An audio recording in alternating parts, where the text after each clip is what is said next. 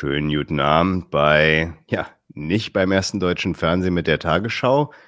Am Sonntagabend auch nicht mit Traumschiff oder Tatort, sondern ihr seid hier auf dem Kanal bei 99 zu 1. Herzlich willkommen. Ich bin Marek und ich spreche heute mit Wenke. Wenke, ich hole sie mal gleich rein. Tag, Wenke. Hi. Hallo. Schön, dass du da bist auf dem Sonntagabend zu dieser Sondersendung. Bevor ich dich vorstelle, Wenke, habe ich dir gar nicht vorher verraten. Sag mal, spielst du Schach? Ein bisschen. Bisschen. Also ich weißt kann die du, Regeln und so. du kannst die Regeln. Dann ja. weißt du ja, dass die Bauern nur schräg schlagen dürfen. Ja. Ich lenke jetzt schon langsam zu unserem Thema über. Weißt du, warum die Bauern nur schräg schlagen dürfen? Nee. ähm, ja, das ist, glaube ich, eine, eine linke Legende, die ähm, auf einen gewissen Witz hinaus will.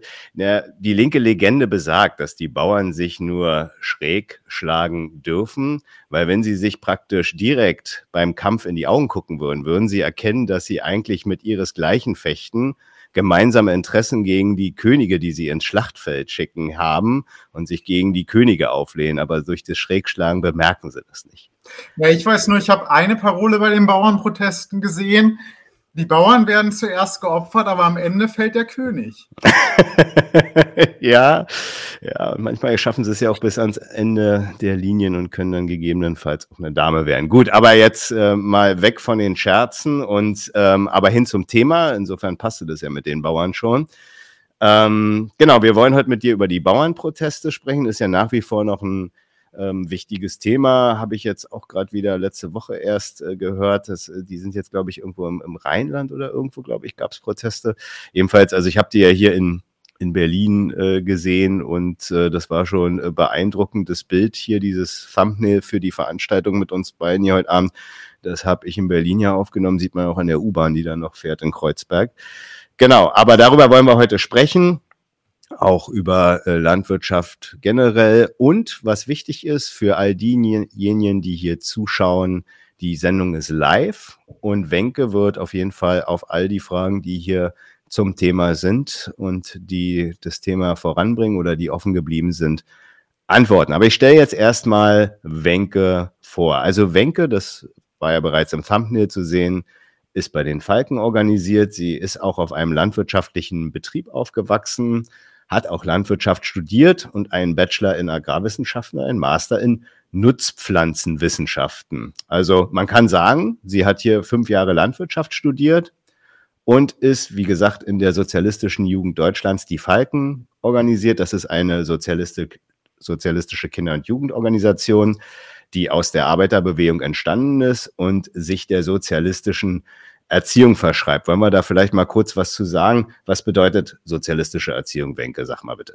Genau, sozialistische Erziehung ist so das Grundkonzept von den Falken, was so historisch entstanden ist, wie du richtig gesagt hast, aus der Arbeiterinnenbewegung, aus der Weimarer Republik. Es ging quasi darum, auch die Kinder und Jugendlichen zu organisieren, damit dann, wenn quasi die SPD mal die Wahl gewonnen hat und den Sozialismus aufbaut, ähm, dass dann die Kinder und Jugendlichen quasi auch in der Lage sind, Verantwortung zu übernehmen für die Gesellschaft, gesellschaftliche Prozesse selber zu organisieren, plantätig zu werden. Und das hat man so im preußischen Schulsystem nicht so verwirklicht gesehen, dazu mhm. Kinder und Jugendliche zu ermächtigen. Und das ist auch das Grundprinzip quasi, was in den ganzen Schattierungen und Unterschieden von sozialistischer Erziehung überall durchscheint. Das Besondere an den Falken ist eigentlich, dass wir so Zeltlager organisieren für mhm. Kinder, Jugendliche und junge Erwachsene, in denen es halt quasi nur HelferInnen gibt, aber keine quasi Leute, die so Ansagen machen und denen man versucht, viele Sachen gemeinsam demokratisch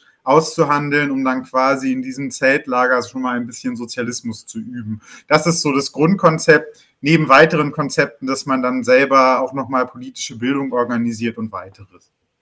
Genau, kann man ja auf jeden Fall auf den Webseiten oder der Website der Falken dann auch nochmal näher nachlesen. Aber vielleicht dann gleich in dem Zusammenhang, welche Rolle spielt dann Landwirtschaft jetzt in deiner politischen Organisierung? Also ich bin nicht organisiert. Ähm, so ein lustiger Fun-Fact ist, ich war bis vor zwei, drei Jahren äh, Mitglied des Bund Deutscher Landjugend, weil man mhm. das halt macht bei mir auf dem Dorf, dass man da mit 14 eintritt. Das ist so eine Jugendorganisation, so ein bisschen ja. vom Bauernverband angelehnt. Mhm. nicht, dass ich da politisch Wonzen habe. Aber bei uns auf den Zeltlagern zum Beispiel, da machen wir zum Beispiel selber selbstorganisiert Bildung oder es kann ja auch mal sehr spannend sein. Alle Menschen lernen ja irgendwie was Unterschiedliches das nochmal für andere aufzubereiten und sich politisch dann dazu zu positionieren. Und da waren bei mir halt immer die Themen Landwirtschaft, Klimakrise, mhm. haben Umweltprobleme, das zu theoretisieren, woher hat es seine Gründe, woher kommt es, immer ein wichtiger Prozess und auch so hat so die Möglichkeiten gegeben, mal in einem sicheren Rahmen mal anzufangen, Vorträge zu halten, was auszuprobieren, mit anderen seine Sachen zu diskutieren. Das hat mir mein Engagement bei den Falken eigentlich immer ziemlich viel gegeben und in dem Sinne hat es dann doch eine Rolle gespielt. Okay, na gut, ähm, dann haben wir das ja zumindest zusammen, was auch so ein bisschen deinen Background betrifft und ich glaube auch dich ausreichend äh, vorgestellt. Ich glaube, du hast mir auch gesagt, dass die, die Traktoren, die ich da auf das, äh, die ich da fotografiert habe, da bist du auch mal selber so, so ein Ding gefahren, oder? Hast ja, also so in der Landwirtschaftsszene gibt es so große identitätspolitische Debatten, nämlich ob man lieber Fendt fährt oder John Deere. Was? Was? Fendt oder John Deere, das sind so die beiden meistverkauften Marken in Deutschland. Fendt ist so ein deutsches Unternehmen und John Deere ist so ein amerikanisches Unternehmen, was aber früher mal Lanz Bulldog aufgekauft hat. Ähm, und die stellen so Trecker da. Und ich fand es halt witzig, dass deine Trecker halt mhm. nur von meiner Lieblingsmarke Fendt waren auf dem Thumbnail. Das hat mir mhm. sehr gefallen, mhm. ähm, weil ich finde, Fendt baut tatsächlich die besten Trecker. Ja. Macht auch Spaß, Fendt zu fahren. Also im Rahmen meiner Ausbildung musste ich so im Rahmen des Studiums so ein Pflichtpraktikum machen da durfte ich dann auch immer mit einem Fan fahren. Das hat mir sehr viel Freude gemacht. Und so ein moderner Trecker, das hat auch ein bisschen was. Kann ich mir vorstellen, haben sie trotzdem haben die gestunken, aber du hast ja auch gesagt, die haben keine Dieselfilter oder so, ne? Ah, das war furchtbar. Okay, anderes Thema, aber jetzt äh, kommen wir zu den, ein, zu den Bauernprotesten, steigen da so ein bisschen ein und äh, haben dann auch noch so ein paar Hinweise also zum einen, was, was der Grund äh, für deren Proteste ist und dann auch den ein oder anderen Hinweis zu den Bauernverbänden und auch zur Landwirtschaft und den Akteuren dort allgemein. Fangen wir vielleicht mal an. Also, die Ampel spricht ja nun inzwischen davon, dass die Bauern ihren gerechten Anteil für einen ausgeglichenen Haushalt erbringen müssen. Ist wirklich kein Geld für die Landwirtschaft da? Vielleicht fangen wir mal damit an. Ja, also diese ganzen Kürzungen, auf die man dann später noch eingeht, welche Maßnahmen jetzt die Landwirtschaft treffen, sind ja erstmal nur gemacht worden aufgrund dieses Haushaltsurteils aus Karlsruhe, dass der Staat irgendwie sparen muss. Und dann merkt man aber auch schon, wenn politische Mehrheiten da sind, dann lässt sich auf einmal Geld organisieren. Also mhm. gibt es Sondervermögen Bundeswehr, ähm, um quasi ähm, Deutschland aufzurüsten. Und ähm, so, da, da gibt es überall Mittel, aber die dieser Staat sich verwehrt, weil er halt sagt, nee, bei uns soll die Schuldenbremse gelten. Und deswegen ist dafür irgendwie kein Geld da, aus verschiedenen Gründen. Und das führt ja auch dazu, ähm, dass ja jetzt die Bauern auf die Straße gehen, aber es wird ja sau vielen Leuten was weggestrichen durch die schwarze Null. Also die Preisbremsen laufen eher aus, ähm, die CO2-Steuer wird erhöht, das macht dann nochmal Tanken und Heizen nochmal teurer. Es gibt in einigen Bereichen eine erhöhte Mehrwertsteuer und das sind jetzt so die Sachen, die ich mir aufgeschrieben habe, aber es gibt ja noch ganz viele Sachen, wo der Haushalt Sachen weggekürzt hat oder Sachen anders gekommen sind, als sich das einige äh, Leute so ausgedacht haben. Und das zeigt halt erstmal ähm, für die Sachen, die dem Staat wichtig sind, da ist Geld da für alles andere nicht oder nur sehr schwer. Und das wird dann so getarnt als Sparzwang, dass da nicht mehr da wäre, aber es wird halt schon eine Sortierung getroffen, welche Ausgaben wichtig sind, welche Ausgaben nicht wichtig sind. Und dieser Staat verbietet sich halt im Unterschied zu anderen Staaten, das ist nur so ein EU-Ding, und in der EU halten sich die Staaten auch unterschiedlich dran, das Schulden machen. Das macht ja die USA nicht, die verschulden sich ja kräftig, um quasi ihre Wirtschaft wieder zu beleben.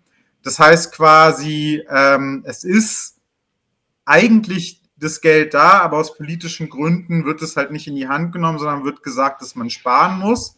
Und unter diesem Sparen leiden auch nicht nur ähm, die LandwirtInnen, sondern erstmal ganz viele. Mhm. Genau, also das, äh, damit nimmst du auch schon ein Stück weit die nächste Frage vorweg. Ja, viele leiden, leiden unter dem Sparen und äh, warum organisieren sich jetzt gerade nur die Bauern? Das ist ja tatsächlich vielleicht eine Frage, die man sich stellen kann. Genau. Und äh, das finde ich auch eine gute Frage und zumindest in Bezug auf, warum die Bauern sich organisieren, da habe ich, glaube ich, eine Antwort. Ähm, die meinen nämlich, auch in Verbindung mit denjenigen Branchen, die sich den LandwirtInnen angeschlossen haben, also Gastronomie mhm. und so weiter, ähm, dass die doch der Mittelstand sind, dass die doch diejenigen sind, die quasi aus ihrer Perspektive das Land am Laufen halten. Die haben so einen ähm, Produzentenstolz. Die schreiben auf ihre Transbis rauf, wir machen euch satt. Oder die schreiben auf ihre Transbis rauf, no Farmer, no Food, no Future. Und daraus leiten sie ab, dass sie quasi ein besonderer Berufsstand sind, wo es doch jetzt quasi nicht sein kann, dass ihnen quasi den hart arbeitenden Leuten, die das Wichtigste auf der Welt produzieren würden, nämlich Lebensmittel, das Geld mhm. weggekürzt wird. Das heißt quasi, die sehen sich selber als diejenigen, die quasi so Macher sind, diejenigen, die wirklich was produzieren, was so wichtig wäre fürs Leben und denen könne man doch wirklich nichts wegnehmen erstmal. Und das ist so eine Perspektive, die sie haben, die andere Teile der Gesellschaft ja erstmal nicht haben. Weswegen sie meinten, das können sie sich nicht bieten lassen. Okay. Mhm. Gut, aber gehen wir auch gerne jetzt noch so ein bisschen in, in die konkreten Forderungen oder Reformen oder Streichungen mal hinein, die jetzt die Ampel da geplant hat. Also die Ampel plante ja die Privilegierung bei der Kfz-Steuer und bei der Dieselbesteuerung für landwirtschaftliche Fahrzeuge abzuschaffen. Was ist das? Und lass uns gerne mal mit dieser Kfz-Steuer anfangen. Okay, also diese Kfz-Steuer kennzeichnet halt, dass landwirtschaftliche Maschinen, landwirtschaftliche Traktoren, Anhänger, wenn man die anschaut, die haben kein schwarzes Kennzeichen. Die haben ein grünes Kennzeichen weil sie von der Kfz-Steuer befreit sind. Das ist quasi im Kraftfahrzeugsteuergesetz geregelt. Und an diese Steuerbefreiung, inzwischen ist es ja zurückgenommen, wollte die Bundesregierung ran und wollte quasi das ähm, äh, da quasi ähm, landwirtschaftliche Maschinen besteuert werden. Ich habe so ein bisschen versucht zu recherchieren, wie viel das ungefähr wäre. Ich habe eine Seite gefunden, aber das ist auch ein bisschen eine parteiliche Quelle von so Lohnunternehmen. Also das sind so landwirtschaftliche Betriebe, die selber meistens nicht so viel Land haben, aber zum Beispiel Maschinen verleihen oder Mähdrescher, um landwirtschaftliche Flächen zu bewirtschaften. Ähm, und da ist es so, dass da ähm, für so kleinere Schlepper bis mittlere Schlepper so 700 Euro pro Jahr fällig wären und für Großtraktoren quasi so 1500 pro Jahr. Hm. Und äh, die Landwirtin, da sieht man aber auch wieder, ähm, diesen Produzentenstolz, die sehen das gar nicht als, wie alle anderen das formulieren würden, dass da quasi Subventionen gekürzt werden, sondern beide Sachen sind für die quasi eine, eine Steuererhöhung. Und mhm. etwas, wo ihnen was von dem, was sie quasi erwirtschaften und was ihnen zusteht, weggenommen werden. Und bei der Kfz-Steuer war immer noch so die Argumentation der, der Landwirtin, ähm, wir fahren doch zum größten Teil auf den, ähm, auf den Feldern und gar nicht auf den Straßen. Und deswegen werden wir zu Recht davon ausgenommen, weil die Kfz-Steuer wäre ja eigentlich dafür da, Straßen zu finanzieren. Jetzt gibt es natürlich keine Kopplung von Steuern an so einzelnen Ausgaben, aber so wird das begründet und so wird dann begründet, äh, dass es quasi ein Unding ist, denen was wegzunehmen. Und dabei ist es eigentlich eine Subvention. Man mhm. macht quasi Maschinen und Traktoren billiger die halt aus einer Zeit kommt, in der man die Maschinisierung der Landwirtschaft fördern wollte. Damit sich die Leute halt einen Trecker anschaffen, dass sie dann halt weniger Steuern zahlen müssen. Aus einer ganz, also so früher 50er, 60er Jahre und so weiter, 70er Jahre hat man versucht, die Landwirtschaft immer mehr zu maschinisieren, industrialisieren. Jetzt haben wir ja ganz andere Zustände. Und ähm, das war was, was denen nicht gepasst hat und was sie mhm. meinen, was man doch nicht mit ihnen, die doch gar nicht diese Straßen benutzen und deswegen jedes Recht haben, ohne Steuern zu zahlen, mit dem Trecker umherzufahren, doch nicht wegnehmen könne. Mhm. Okay. Was kennzeichnet jetzt äh, den Agrardiesel? Wie sehr ist die Landwirtschaft von, der, von den Streichungen dort betroffen? Okay, also bei dem Agrardiesel ist es quasi so, es gibt eine Mineralölsteuer auf Diesel, auf Benzin und so weiter. Und die liegt bei Diesel gerundet bei 40 Cent. Und wenn man aber landwirtschaftlichen Diesel verwendet, also für Agrarzwecke, dann kann man sich von dieser Steuer etwas zurückerstatten lassen. Das heißt quasi, man muss gar nicht ähm, den vollen Steueraufsatz bezahlen, sondern reicht das dann ein und kriegt am Ende des Jahres ähm, 21,48 Cent von dieser Steuer quasi zurückerstattet. Und ähm, das heißt quasi, äh, Landwirtschaft verbraucht ja eine Menge Diesel für die ganzen Transportarbeiten, für die Arbeiten auf dem Feld. Man braucht ja auch viel Kraft für so eine landwirtschaftliche Maschine, ähm, wenn man zum Beispiel so einen Flug tief durch die Erde zieht oder ähnliches. Und ähm, je nach Betrieb hätte es dann die Betriebe unterschiedlich getroffen. Also so die Zahlen, die dann irgendwann von so Agrarökonomen in der Presse aufgetaucht sind, waren so ein durchschnittlicher Betrieb, bei denen macht es so 25 Euro pro Hektar aus. Und ähm, in der Milchwirtschaft, wo ein bisschen mehr verbraucht wird, da werden das so 40 Euro und für den durchschnittlichen Betrieb werden das so 2500 bis 3000 Euro. Und äh, in den letzten Jahren hat die Landwirtschaft aufgrund von so Inflation allerdings sehr gute Gewinne gemacht. Da war der Schnitt 890 Euro pro ähm, Hektar. Und gleichzeitig ähm, machen Subventionen, wovon der Agrardiesel jetzt eh nur eine geringe Subvention ist, im Durchschnitt bei landwirtschaftlichen Betrieben 50 Prozent des Einkommens aus und bei kleinen Betrieben quasi 95 Prozent. So, und ähm, das heißt quasi aus der wirtschaftlichen Perspektive ist es erstmal gar nicht so eine große Betrachtungsweise. Da haben die LandwirtInnen aber erstmal, wenn sie das betrachten, die Perspektive gehabt, okay, uns werden die Steuern erhöht hm. ähm, und irgendwie jedes Land hat irgendwie so eine Agrardieselsubvention. Also Frankreich wollte die jetzt auch abschaffen. Da gab es nochmal Bauernproteste, die um einiges heftiger waren. Die werden jetzt beibehalten. Mhm. In Deutschland soll die halt in den nächsten zwei Jahren quasi auslaufen. Und ähm, aber jedes Land subventioniert eigentlich so ein bisschen ähm, den Agrardiesel, dass da weniger gezahlt werden muss. Und da haben sie sich dann auch gesehen aus der Perspektive, hm, da wird unsere Wettbewerbsbedingungen gegenüber anderen Ländern verschlechtert. Und äh, deswegen sollte das doch quasi ähm, ausgenommen werden von diesem, von diesem Preisnachlass. Und das war quasi so die, die Argumentation, die sie hatten. Hm.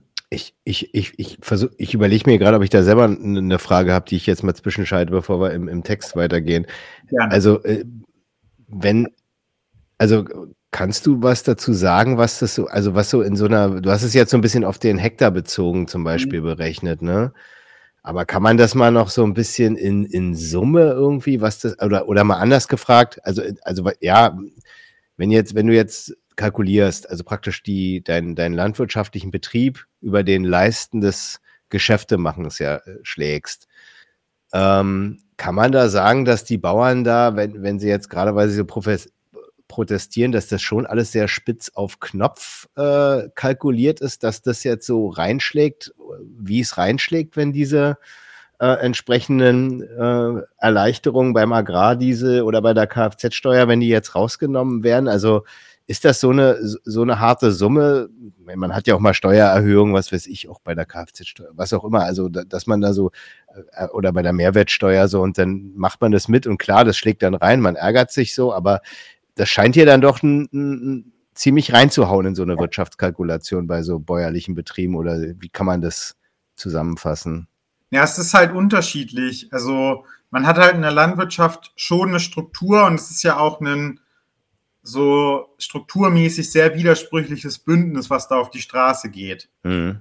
Weil von der großen Agrargenossenschaft, die Traktoristen hat, bis zum durchschnittlichen kleinen Familienbetrieb bilden die da alle erstmal ein Bündnis, um gegen diese Sachen quasi zu protestieren und für den mhm. Erhalt ähm, dieser Subventionen zu demonstrieren. Und auch dementsprechend unterschiedlich sieht es bei den Betrieben aus. Also es gibt Betriebe, ähm, da geht es sehr gut. Da betreibt man halt effiziente Landwirtschaft und wenn man dann trotz niedriger Preise viel Masse produziert und überall ein paar Cent hängen bleibt, dann kommen auch Summen zusammen. Währenddessen gibt es Betriebe, ähm, denen geht es ziemlich schlecht. Oder gerade so in der Milchbranche, ähm, da war halt das letzte Jahr sehr gut, weil halt die Milchpreise gestiegen sind aufgrund des Kriegs in der Ukraine. Mhm. Davor war es aber für sehr schwierig, also sehr viele Betriebe überhaupt schwierig, gewinndeckend zu produzieren. Mhm. Oder ähm, wir haben ja auch in Deutschland eine Dürre gehabt, so die letzten fünf Jahre, wo die einzelnen Regionen unterschiedlich betroffen waren, wo es für einige Betriebe halt sehr schwer war, was zu ernten, für andere Betriebe halt nicht. Also es gibt schon Betriebe, die so rentabel produzieren, aber es gibt auch Betriebe, denen es so sehr schwer gemacht wird.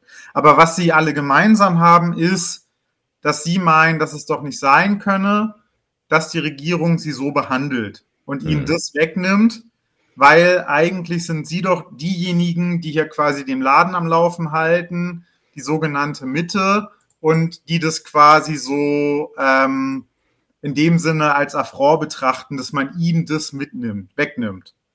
Und ja. gerade ihn könne man das doch nicht wegnehmen. Und das ist das, was quasi alle vereint und dieses widersprüchliche Bündnis von hm. Kleinbauern bis Großagrarunternehmen zusammenbringt. Ja, und letztendlich ist es wahrscheinlich auch so, dass selbst ein rentabel Unternehmen, das bäuerliches Unternehmen, ist ja, ist ja trotzdem erstmal in der Geschäftskalkulation ein Einschlag, ne, wenn das so ein Staat ja. macht, klar. Und das Problem bei Landwirtschaft ist halt, das Land, also das Schöne an Landwirtschaft, ich habe es ja auch gerne studiert, aber auch das an der Analyse ist halt, Landwirtschaft ist halt sehr, sehr vielfältig. Das kann man ja schon merken, wenn man von einem ICE von München bis nach Sylt hochfährt. Mhm. Überall stehen andere Kulturen. Auf jedem Boden lässt sich was anderes gut bewirtschaften. Überall gibt es andere Strukturen. Im Süden ist es eher klein. Je weiter man nach Norden kommt und nach Osten kommt, desto größer werden die Flächen. Desto mehr lohnen sich andere Sachen. Desto mehr gibt es unterschiedliche Konzepte, wie was wie betrieben wird. Und es kann halt Betriebe geben, die mit 30 Hektar, wenn sie die direkt vermarktet bekommen, richtig gut gehen. Mhm. Es kann Betriebe gehen, wo das nicht so läuft. Also das ist schon ein großes Bündnis, aber im Allgemeinen kann man schon sagen, dass es ähm, in der Landwirtschaft, das sieht man ja auch daran, dass Subventionen Großteil im Schnitt des Einkommens ausmachen, generell immer so ist, dass das schon ein Bestandteil ist der Einkommensseite, die landwirtschaftliche Betriebe haben, was sich so durchzieht. Auch bei allen, auch bei denen, die erfolgreich sind. Okay. Gut, die Ampel. Insbesondere Robert Habeck hat die Kürzung bei der Streichung umweltschädlicher, also hat, nee, hat die Kürzung mit der Streichung umweltschädlicher Subventionen begründet. Wird denn die Streichung wenigstens den CO2-Austausch senken? Was sagst ja. du dazu? Ja, also manchmal tut man halt was und dann fallen einem hinterher noch kluge Sachen ein. Ja, genau. Ja. Ähm, das trifft, glaube ich, ganz oft auf unsere jetzige Bundesregierung zu. Ähm, so, weil das finde ich auf einer menschlichen Ebene auch erstmal nachvollziehbar. Man ist halt Kapitalistin, man plant sein Unternehmen und dann äh, macht man ja auch so Kalkulationen und man hat ja auch Liquiditätskalkulationen, wann ist was wie auf meinem Konto. Mhm. Und dann im November gesagt zu bekommen, übrigens, du zahlst jetzt paar tausend Euro mehr Steuern und den Agrardiesel kannst du auch nicht mehr abrechnen. Da kann ich das verstehen, dass da die Leute erstmal erbost sind. Und dann wurde es halt damals, das haben die ziemlich schnell fallen gelassen, aber zu Beginn wurde es halt begründet mit, wir streichen halt umweltschädliche Subventionen. Und ähm, das ist so ein bisschen schräg. Aber das zeigt was auf, was ähm, eigentlich durch alle Preiserhöhungsmaßnahmen von, also durch die ganze Vorstellung so durchgeht, wir machen ein Gut teurer und dann verbrauchen die Leute das weniger. Mhm. Das ist ja so eine Vorstellung in so Umweltpolitik, die ja auch so drinsteckt. Wir machen den Agrardiesel teurer und dann werden die Leute schon weniger Agrardiesel verbrauchen. Das unterstellt aber, dass erstens die Leute damit nicht effizient umgegangen sind und zweitens, dass sie auch eine Alternative haben. Hm. Also so das populistische Beispiel ist ja immer, macht das Tanken teurer von einer Person, die aus einem Dorf zu einem Betrieb pendelt, wo es kein ÖPNV gibt solange da kein Bus fährt, kann die auf nichts umsteigen, sondern muss halt einfach nur Geld zahlen und wird ärmer. Und so ist es quasi mit dem Agrardiesel auch. Das zeigt, wie bescheuert diese Vorstellung ist. Ähm, man macht was teurer und dann wird weniger verbraucht. Weil Agrardiesel ist ja selbst, wenn er gerade subventioniert ist für LandwirtInnen, immer noch so teuer, dass man ähm, da genau drauf guckt. Und viele Überlegungen im Betrieb sind auch immer so, wann mache ich den Arbeitsgang, wie tief mache ich den Arbeitsgang, ist der Arbeitsgang wirklich notwendig. Das heißt, da wird schon gerechnet, mache ich das oder mache ich das nicht. Mhm. Also so. Und dann setzt es ja auch voraus, dass es einen umweltfreundlicheren Antrieb gäbe. Mhm. Den gibt es aber nicht. Und das hat harte naturwissenschaftliche Gründe. Also landwirtschaftliche Geräte, die brauchen viel Kraft, die ziehen viele Tonnen. So ein ähm, so ein äh, Gespann, was voll mit Getreide ist, das wiegt auch schnell mal 42 Tonnen, das ist dann so die Obergrenze. Oder so ein Flug durch die Erde zu ziehen, braucht halt auch mal ganz viel Kraft. Und da hat Diesel einen Vorteil, dass der eine hohe Energiedichte pro Liter hat. Und ein Elektrotraktor bräuchte einen riesigen Akku oder müsste ganz oft wieder schnell aufgeladen werden, wenn man das machen würde. Und ich glaube, für gewisse Sachen würde das nicht funktionieren.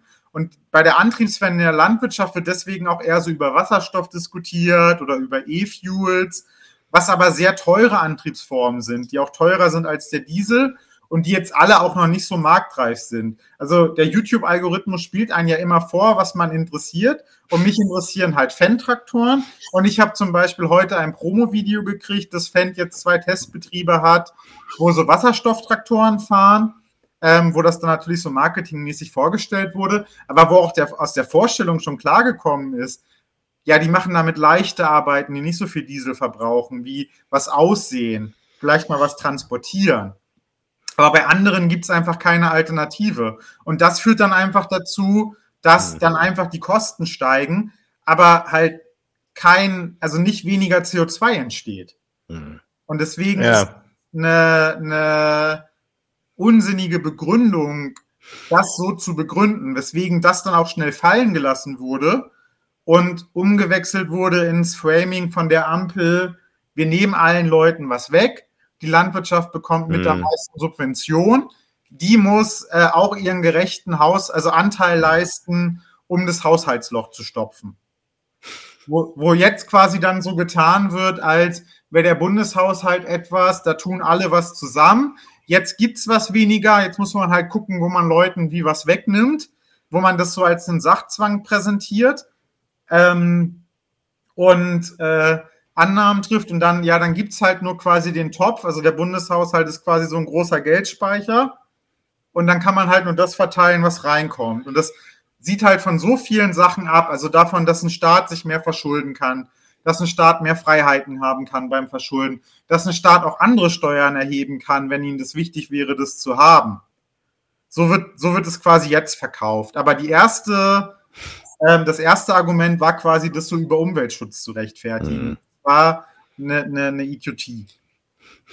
Ja, wie schon gesagt hast, ist dann halt hintenrum, da hat man hintenrum nach dem Argument gesucht, ja.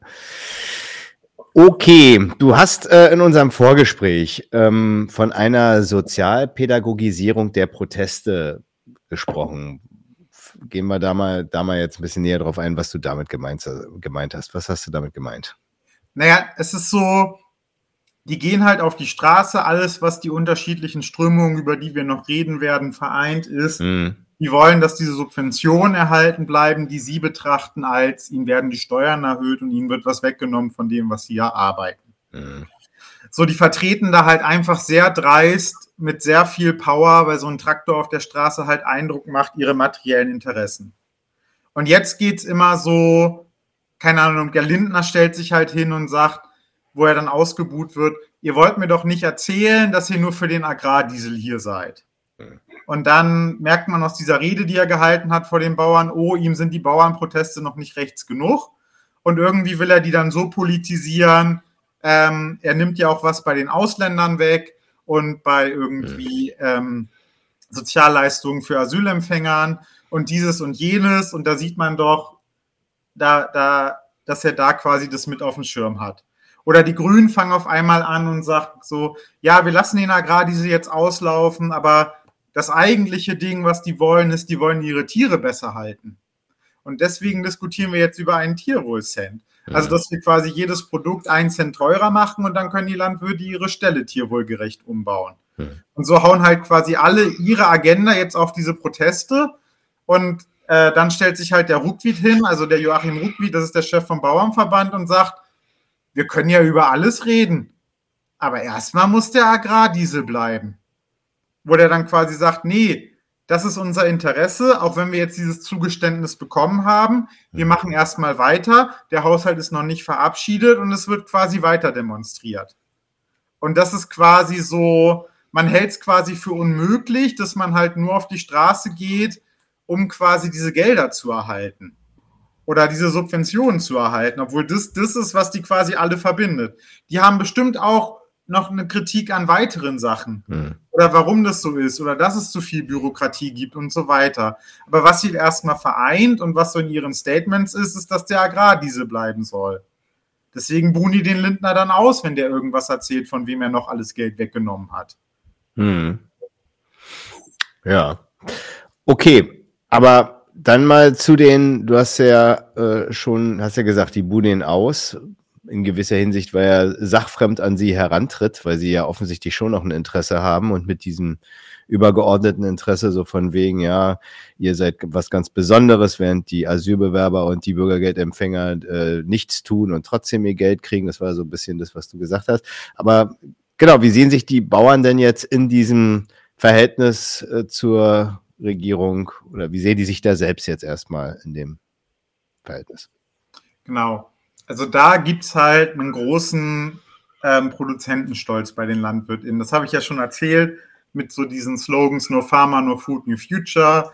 Wir machen euch satt oder so Sprüche wie ähm, ist der Bauer ruiniert, wird dein Essen importiert. ja, das habe ich auch gesehen. Äh, also so, das sind ja so Sachen, die die so auf ihre Schilder schreiben. Ja. Oder eines darfst du nicht vergessen, Bauern sorgen für das Essen. Hm. Mein Liebling wir haben ja Zeit, ist auch ja. immer noch, es gibt so ein Bibelzitat, das ist so, ähm, sie sehen nicht, sie ernten nicht, äh, aber der Herr ernährt sie doch.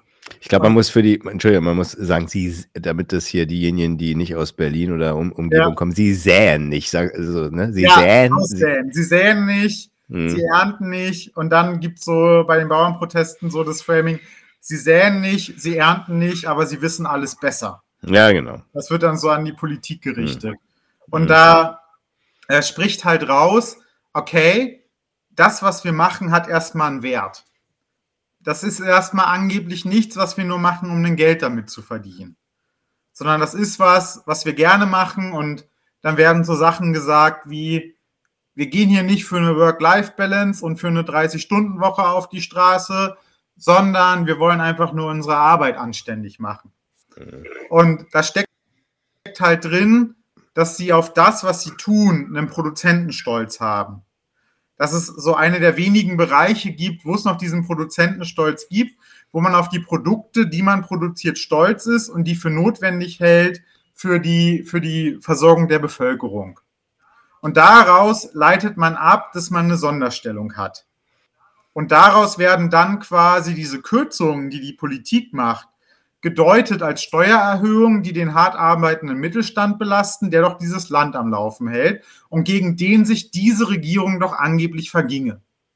Das ist quasi so diese Argumentationskette. Und Produzentenstolz, wo gibt's das denn noch? Also, das gab es früher mal in den Linken, dass äh, die Leute, die zum, also nicht in der Linken, aber in der Arbeiterbewegung, als die Arbeitsplätze noch nicht so schlimm waren, da waren die dann stolz drauf, wenn die Flugzeuge gebaut haben und ähnliches.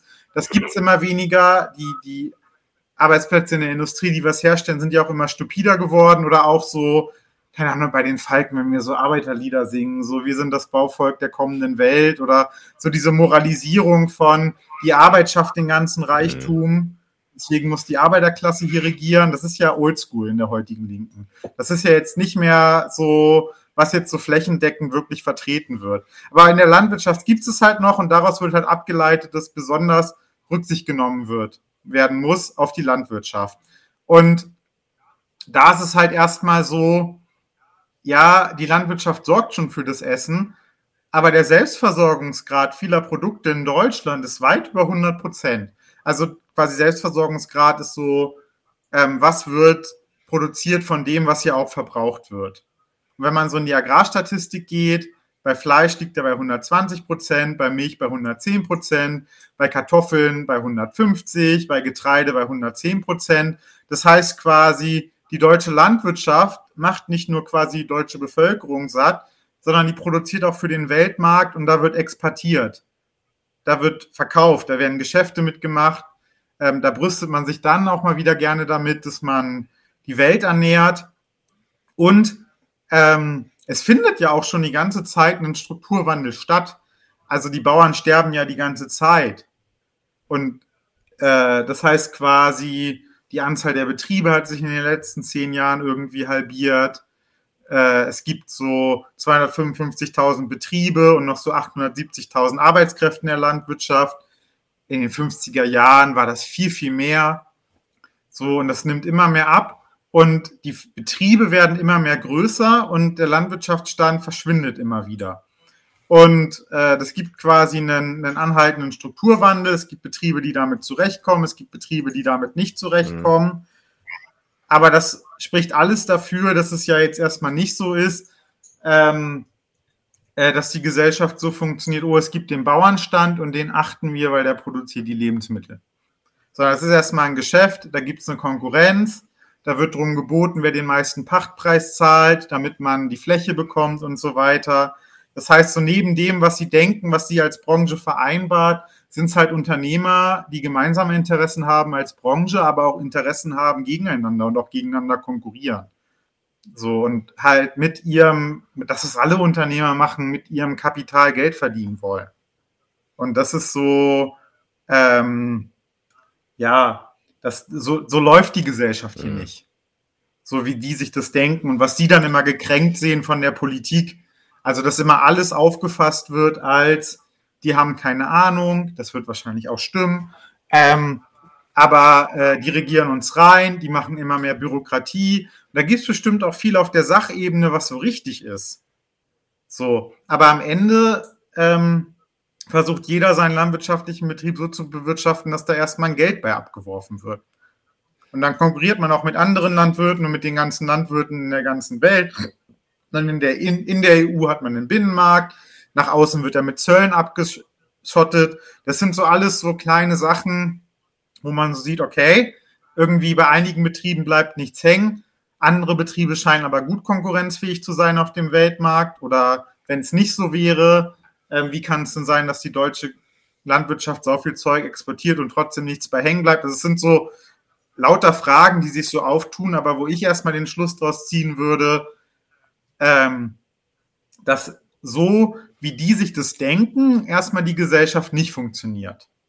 Quasi, ich will ja nur meine Arbeit machen, ich erwirtschafte den Reichtum und dann kommt der Staat, wo Leute oben sitzen, die keine Ahnung haben, die mir die ganze Zeit komische Vorschriften machen und weswegen ich zu nichts komme.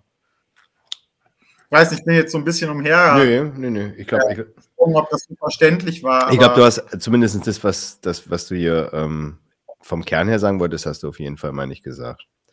Und wie gesagt, äh, nochmal, also das ist eine Live-Sendung und wir haben schon über 100 Zuschauer und ich habe es auch gerade nochmal in den Chat geschrieben. Einfach Fragen stellen. Ich habe hier schon äh, sieben gepinnt, also die werden alle noch beantwortet, äh, so sie denn tatsächlich was taugen.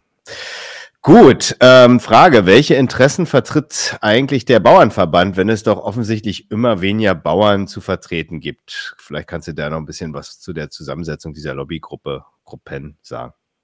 Ja, also jetzt geht es quasi um die sogenannte Agrarlobby. Mhm.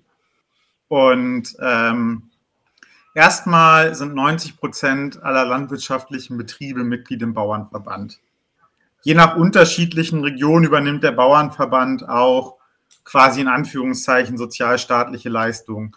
Den Leuten bei der Steuer helfen, den Leuten irgendwie äh, die Rente mit ausrechnen und so weiter. Und so lauter Sachen werden da quasi mit übernommen. Gleichzeitig ist es ja so, dass er dann quasi erstmal alle betritt. Und wenn man sich das anguckt, wo die FunktionärInnen des Bauernverbandes sitzen, dann sind die immer sehr eng verbandelt, zum Beispiel mit der CDU. Also Joachim Ruckwied, der quasi Bauernpräsident, sitzt für die CDU im Bundestag. Aha, okay. Oder Feuerbauen, der Bauernpräsident quasi in Sachsen-Anhalt, wo ich lebe, der sitzt für die CDU im Landtag. Das sind jetzt so zwei, die ich mal so kenne. Das heißt quasi im Unterschied zu so anderen Lobbyorganisationen sind die schon in den Parlamenten. Mhm. weil die in der CDU drin sind mhm.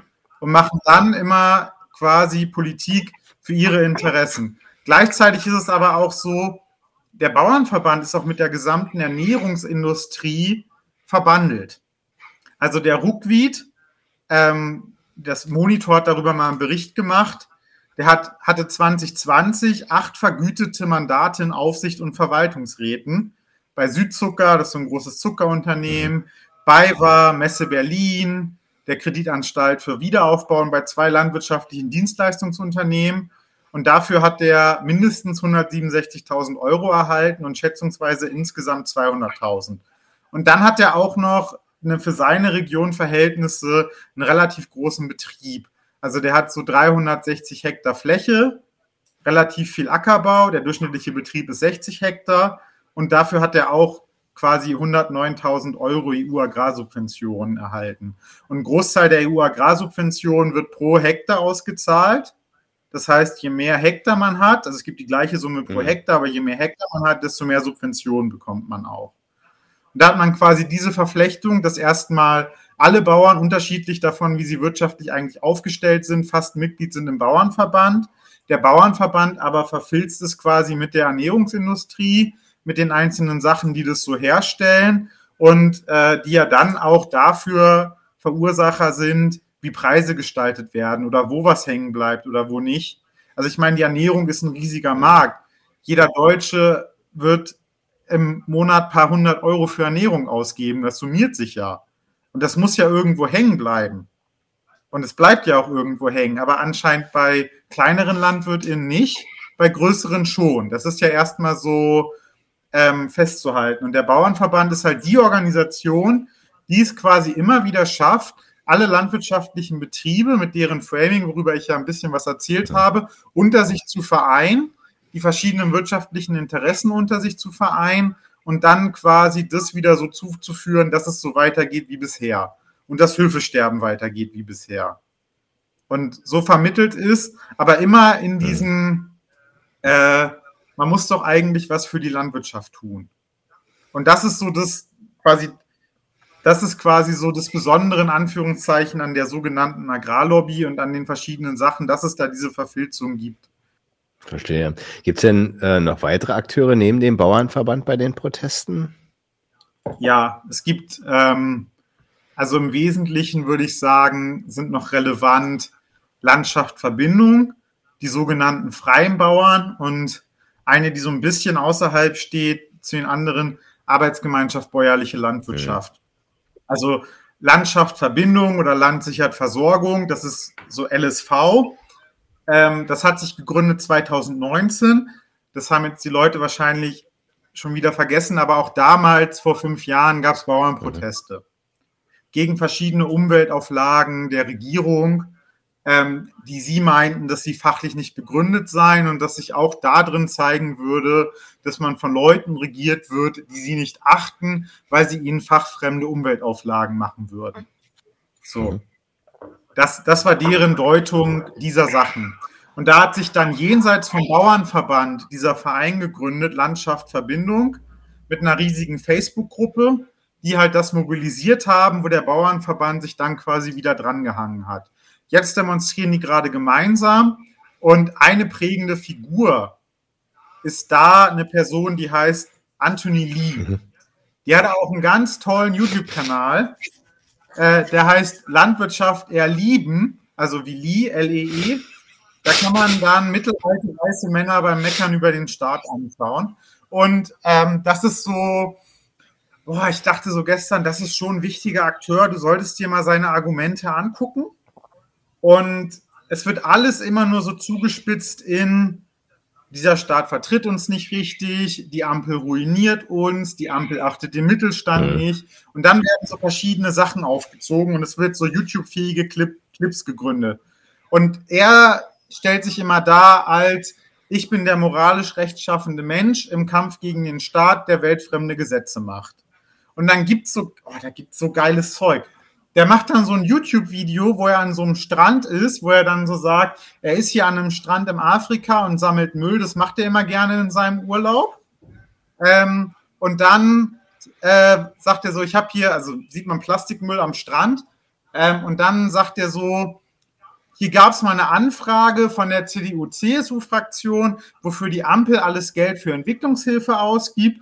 Dann werden so die ganzen Projekte äh, vorgelesen und kommentiert, wie unnötig das ist. Und das dann geframed in eine Richtung, für die haben sie Geld, für uns nicht. Sowas kann man da dann lernen. Oder wenn man sich mal angucken möchte, wieso LandwirtInnen agitiert werden und sich radikalisieren, dann sollte man sich so die Dreiviertelstunde geben, Anthony Lee bei der Werteunion, wo er einen Vortrag mhm. hält. Das geht die ganze Zeit so. Irgendwas wird dargestellt und wird kritisiert als weltfremd.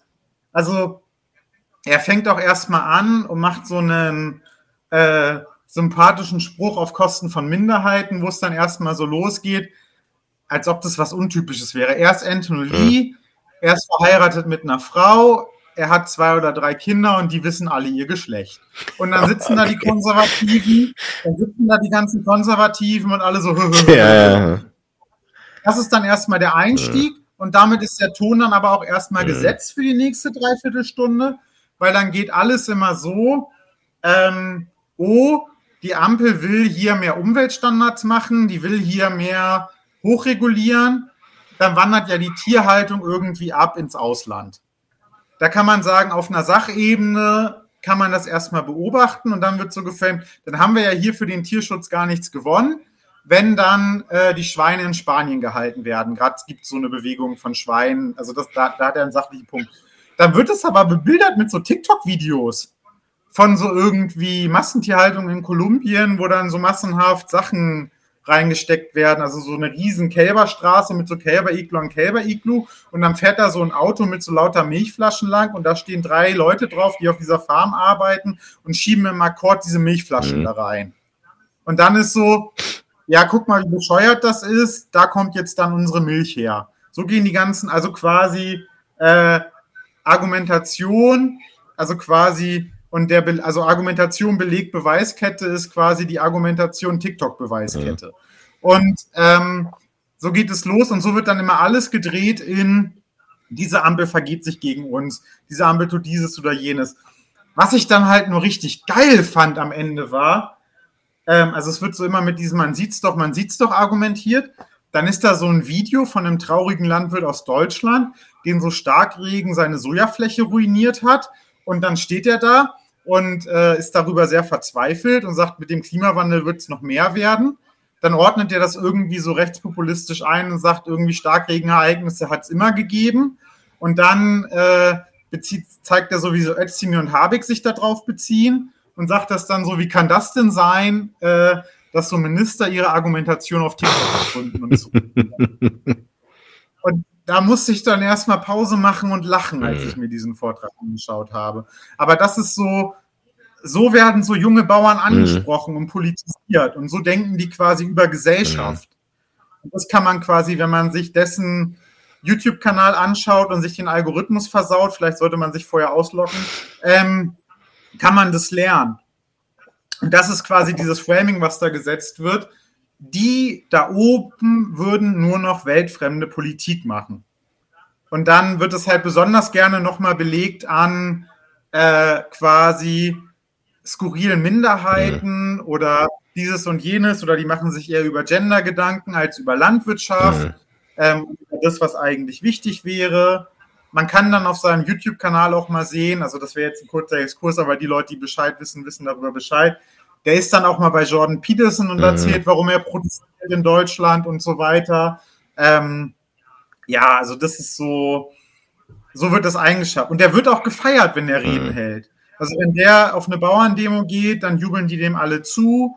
Ähm, und das ist so, wieder so Politisierung auf dem Land im Zeitalter von TikTok stattfindet. Ja, zu, zu, zu wie dann Argumente so weitergereicht werden. Zu, zu so einen Argumenten und die dann teilweise ein bisschen ja dem konservativen Lager zuzuordnen sind, kommen wir auf jeden Fall noch so ein bisschen, auch so ein bisschen historisch. Ähm, aber vielleicht bleiben wir erstmal noch bei der aktuellen Lage und vielleicht so ein kleiner Exkurs an der Stelle. Warum ist die Ideologie, dass kleine bäuerliche Betriebe erhaltenswert seien? Warum ist das deiner Meinung nach Quatsch? Du hast es mir dazu. Ich merke gerade, ich habe mich also, verfranst. Also, ja. Aber äh, ich wollte noch zwei weitere Akteure. Ach so, vorstellen. okay, wir, genau, wir hatten jetzt ja. Anthony Lee, LSV. Anthony Lee, Landschaft Verbindung, das so der zweitwichtigste mhm. ist, neben dem Bauernverband. So quasi äh, so die Einpeitscher, mhm. die rechtskonservativen Einpeitscher. Mhm. Ähm, und dann gibt es quasi noch die Freien Bauern, was so eine Alternative zum Bauernverband sein soll, der so wirklich nur äh, arbeitende Familienbetriebe vertreten soll und wo man auf deren Webseite dann auch schon, wenn man die aufmacht, lesen kann, äh, wir sind quasi gegen, gegen äh, große Agrarunternehmen, die unsere Landwirtschaft vertreten und gegen den Ökoterror. Mhm. Ähm, womit dann quasi die staatliche Regulierung und so weiter gemeint ist und so das weltfremde Weltbild der Grünen. Und die sind so eine kleine Organisation, die auch ein paar Mal vom Brandenburger Tor demonstriert haben und die so meinen, dieser ähm, bäuerliche Stand, dieses bäuerliche Familienproduzieren, das wäre eigentlich das, was erhaltenswert wäre, was von der Politik besonders gefördert werden müsse mhm.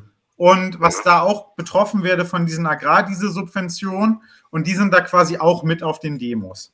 Und dann quasi die linkeste von diesen Organisationen ist quasi die Arbeitsgemeinschaft Bäuerliche Landwirtschaft.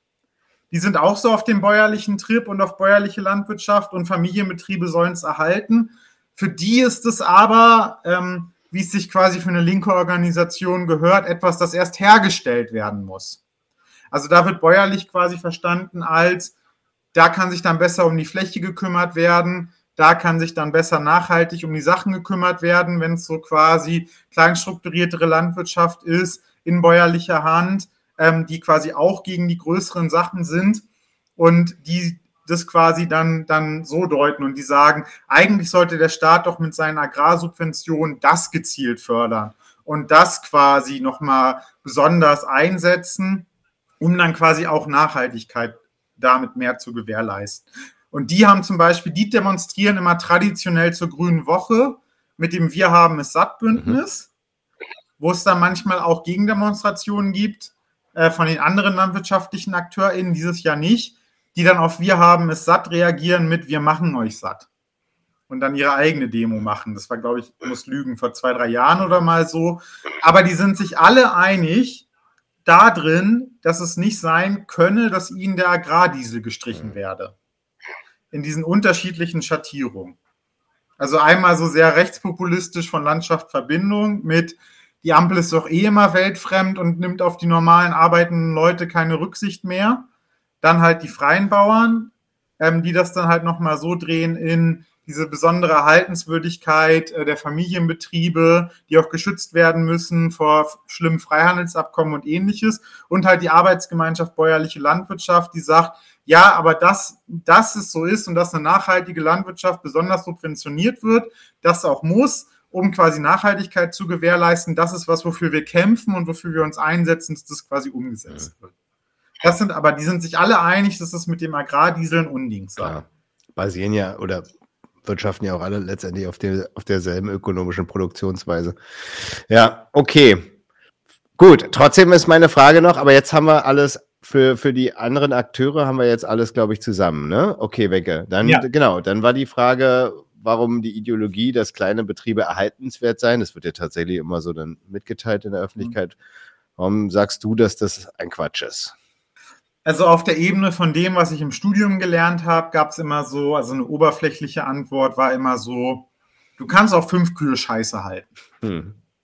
Also hm. die Größe sagt erstmal noch nichts darüber aus, wie gut jemand was macht oder wie schlecht hm. jemand was hm. macht sondern da gibt es ganz viele Faktoren, die eine Rolle spielen und das wird im Studium auch immer, gerade an so einer ostdeutschen Uni gibt es ja viel Rechtfertigungsbedarf für die großen Strukturen, immer so rausgearbeitet.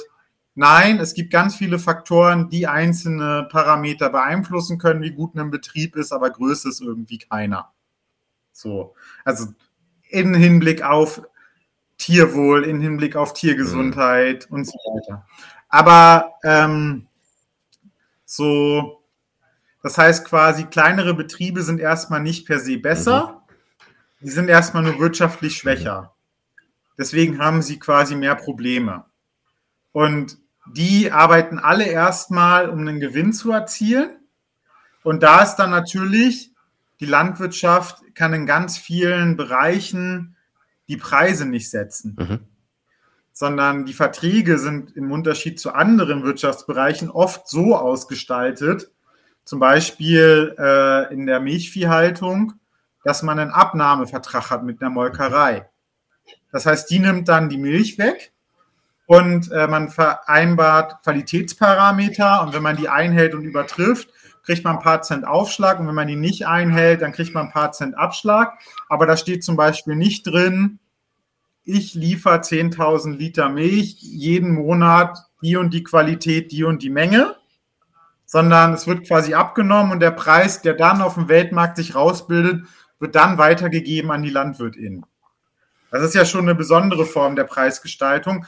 Die kriegen dann auch jede Menge abgenommen, die sie produzieren. Mhm. Aber da sind sie quasi ganz oft in der Position, dass sie die Preise nicht setzen. Und wenn du aber die Preise vorgegeben bekommst, dann kannst du ja Gewinn und Profit nur erzielen durch Erhöhung der Masse. Also wenn man pro Liter Milch, äh, also über Masse hat man dann Skalierungseffekte, man kann Futtermittel billiger einkaufen, man kann, man spart ein bisschen was bei Stallbaukosten pro Tier und ähnliches. Und natürlich, so wenn man ein paar Cent äh, Milch, also paar Cent pro Liter Milch Gewinn macht, dann macht man ja umso mehr Gewinn, je größer man strukturiert ist.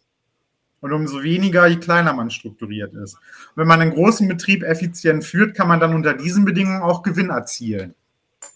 Kleinere Betriebe erstmal nicht. So, das, so, und das Erhaltenswert ist ja auch immer so, weiß ich nicht, das ist immer so eine Vorstellung mit, wenn der Kapitalismus klein ist, dann ist er gut, wenn der Kapitalismus groß ist, dann ist er schlecht. Aber so, dass in Familienbetrieben, auch in dieser persönlichen Abhängigkeit vom Eigentum und so weiter, erstmal bessere Verhältnisse herrschen oder vielleicht auch einfach ganz viel Selbstausbeutung, ähm, das muss nicht per se besser sein von dieser, von dieser Struktur. Das muss erstmal nicht sein, wo es irgendwie was besser läuft oder dieses oder jenes, nur weil es irgendwie kleiner ist. Kleinere Betriebe haben halt wirtschaftlich mehr Schwierigkeiten im Schnitt, nicht jeder.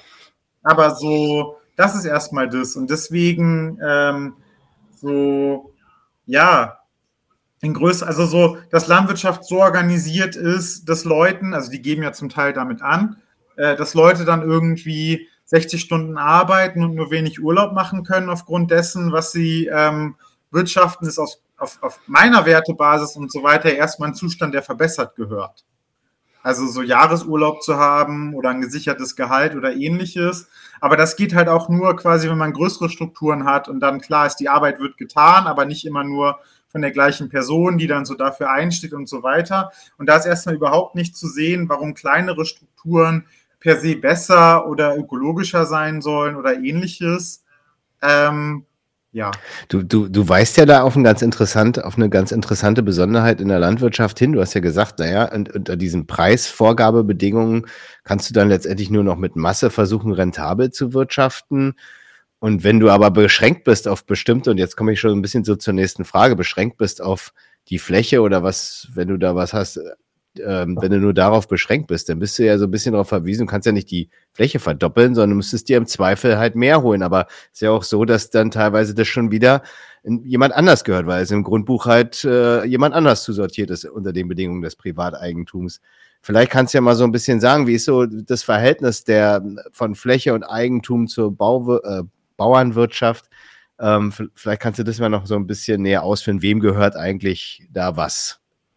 Ja, das ist ein ziemlich interessanter Fakt. Das Agrar heute ist so ein Nachrichtenportal für die Landwirtschaft. Mhm. Wir haben vor zwei Jahren so einen Artikel gemacht, äh, die reichsten Bauern sind gar keine Bauern oder die größten Bauern sind gar keine Bauern. Mhm. Wo sie dann so, so ähm, herausgearbeitet haben, 10% der landwirtschaftlichen Nutzfläche Deutschlands gehört gar nicht LandwirtInnen. Mhm sondern großen Agrarholdings, wo dann Leute mit Geld hinterstecken, die das quasi als ihre Anlagequelle entdecken. Vielmann hat große Landflächen. Aldi, die Aldi-Familie hat ganz viele Landflächen. Deutsche Wohnen ist da irgendwie noch mit involviert. Und die holen sich quasi die Flächen aus verschiedenen Gründen. Und das ist halt deutschlandweit 10 Prozent und in ostdeutschen Bundesländern aber auch schnell mal ein Drittel, mhm. Denen quasi diese landwirtschaftlichen Flächen gehören. Und äh, das hat verschiedene Gründe, weil die schauen dann halt drauf, Land kann halt in so einem Portfolio, gerade wenn man so Vermögen mhm. über Generationen erhalten mhm. möchte mhm. und über Generationen reich bleiben möchte, dann ist es ja so, Land kannst du ja immer verpachten, dann arbeiten da andere drauf und du kriegst da äh, quasi immer eine Einnahme. Und so wie die Agrarsubventionen bestellt sind und dein Land ist eine notwendige Bedingung dafür, dass ein Landwirt produzieren kann, geht zwar die Subvention immer an den Bauern, aber der kann ja nicht wirtschaften ohne dein Land und dann wird es halt durchgereicht, die Subvention vom quasi, also das, vom quasi den Leuten, die das Land bewirtschaften, zu denen, die das Land besitzen. Und dann äh, macht sich das quasi gut im Portfolio als besonders sicherer Posten, der egal was wirtschaftlich passiert, immer sobald wieder was bewirtschaftet wird, wird Land gebraucht werden und ist dem Sinne dann eine sichere Anlagequelle. Dann kann man darauf äh, wetten, dass quasi das, das, das, äh, dass quasi das Land im Wert auch steigen kann, dann kann man es wieder verkaufen. Oder verpachten oder so das, auch, ne? Also. Genau, oder verpachten an die LandwirtInnen, die es dann bewirtschaften. Ja. Äh, und dann kann man halt regelmäßig die Preise, also die Verpachtung macht man am besten bei einer kurzen Dauer, dann kann man es immer neu verpachten, immer an den meisten. Mhm. Dann ist auch so die Frage, wenn die Pachtverträge immer kurz laufen, warum soll man irgendwie eine ökologische Verbesserung der Fläche investieren, die sich so langfristig aufbauen, dass man dann irgendwie mehr Humus hat und dann ist der Boden besser, wenn der in vier Jahren dann vielleicht an den Nachbarn weit, weitgehend verpachtet wird. Also das spitzt auch, das erzeugt viele Umweltprobleme nicht, aber es spitzt Sachen auch nochmal mhm. zu. Und ist quasi so eine sichere Einnahmequelle. Und es ist ja auch quasi so, wir sind jetzt raus aus einer Niedrigzinsphase. Aber wenn die Zinsen immer mehr sinken, also die Zinsen von der Zentralbank, und äh, ich habe eine gewisse Einnahmequelle, quasi die Pacht, die das abwirft, oder die Agrarsubvention, dann errechnet sich der Wert immer daraus, dass ich so gucke, wie viel Kapital müsste ich quasi investieren, um diese Summe zu erhalten. Und das führt dann quasi dazu, dass wenn die Zinsen sinken, das Geld, was ich investieren müsste, um das rauszuwirtschaften, immer mehr wird. Mhm. Also quasi, äh, wenn ich eine Million mhm. habe, und ich kriege dafür 1% Zin, äh, 10% Zinsen mhm. pro Jahr. Dann sind das ja ähm, 10.000 Euro. 100.000, glaube ich, oder? Das heißt, eine Million. Äh, Entschuldigung, 100.000. Ja. Das heißt quasi, wenn die Zinsen 10% wären und ich habe irgendwie eine andere Einnahme, die 100.000 Euro jedes Jahr mhm. bringt, dann ist quasi das eine Million wert, wenn ich das verkaufen mhm. würde. Weil wenn ich das anlege, kriege ich ja das und das an mhm. Zinsen. Wenn die Zinsen sinken, mhm. dann wird die Summe, die das wert ist, immer mehr. Mhm. Weil ich ja immer mehr anlegen müsste, um das zu erwirtschaften. Also da müsste ich ja dann für 100.000 Euro bei 1% Zinsen schon 10 Millionen anlegen. Mhm. Ich hoffe, dass die Zahlen richtig sind. Aber ähm, das, das führt quasi dazu, dass das eine Einnahmequelle ist und quasi ähm, das auch immer mehr wert sein kann und daraus dann eine Spekulation entsteht, die es vielen LandwirtInnen dann auch nochmal schwerer machen kann. Und die auch zu einem Widerspruch führt in der landwirtschaftlichen Kalkulation, der eigentlich nur verschlimmert wird, nämlich ähm, die LandwirtInnen. Mhm. Wenn die dann mal expandieren möchten. So. Und ähm, wir sind ja hier in einem marxistischen Safe Space. Äh, wir wissen ja, Arbeit schafft den Wert. Mhm wenn man eine Fläche bewirtschaftet, also eine Fläche bewirtschaftet, dann äh, die Wachstumsprozesse, die da stattfinden, die finden ja in Anführungszeichen von sich aus mhm. statt. Und das, was ich als Landwirtin unternehme, ist, diese Wachstumsprozesse optimal zu betreuen. Mhm. Ich bereite ein Saatbett, dass das Getreide richtig gut aufläuft. Ich benutze Pflanzenschutzmittel, um Konkurrenzpflanzen totzuspritzen. ich schütze, ich dünge die perfekt, damit es einen hohen Ertrag gibt. Aber da wird, werden quasi Wachstumsprozesse quasi optimiert mit der Arbeit, aber es findet nicht quasi Arbeit statt, die ja quasi die Quelle von jeglichem mhm. Reichtum ist. Das ist jetzt ein Argument für Leute, die sich mal ein bisschen mit Wertlehre beschäftigt haben. Und das heißt, wenn ich mir neues Land kaufe, mhm. dann kaufe ich mir ja keine mhm. Reichtumsquelle, mhm. sondern nur eine Bedingung für die Reichtumsproduktion. Richtig. Und ja. das ist quasi ein Widerspruch, mhm. ein ganz zentraler Widerspruch in der landwirtschaftlichen Vermehrung von mhm. Reichtum. Da können wir später auch noch mal mehr drauf eingehen, aber das ist auch der Grund, warum landwirtschaftliche Betriebe das oft schwer haben, quasi mit dem Geld vermehren. Weil wenn sie dann wachsen sollen, dann ist es ja nicht so mit, ich kaufe eine neue Maschine, da stelle ich neue Leute an und dann wird quasi mehr Reichtum produziert. Oder ich kaufe eine Maschine und ändere das Verhältnis von angewandter Arbeit zum erzeugten mhm. Produkt. Sondern wenn ich mir erstmal Land besorge. Fängst du von vorne an praktisch mit dem. Ne? Ja.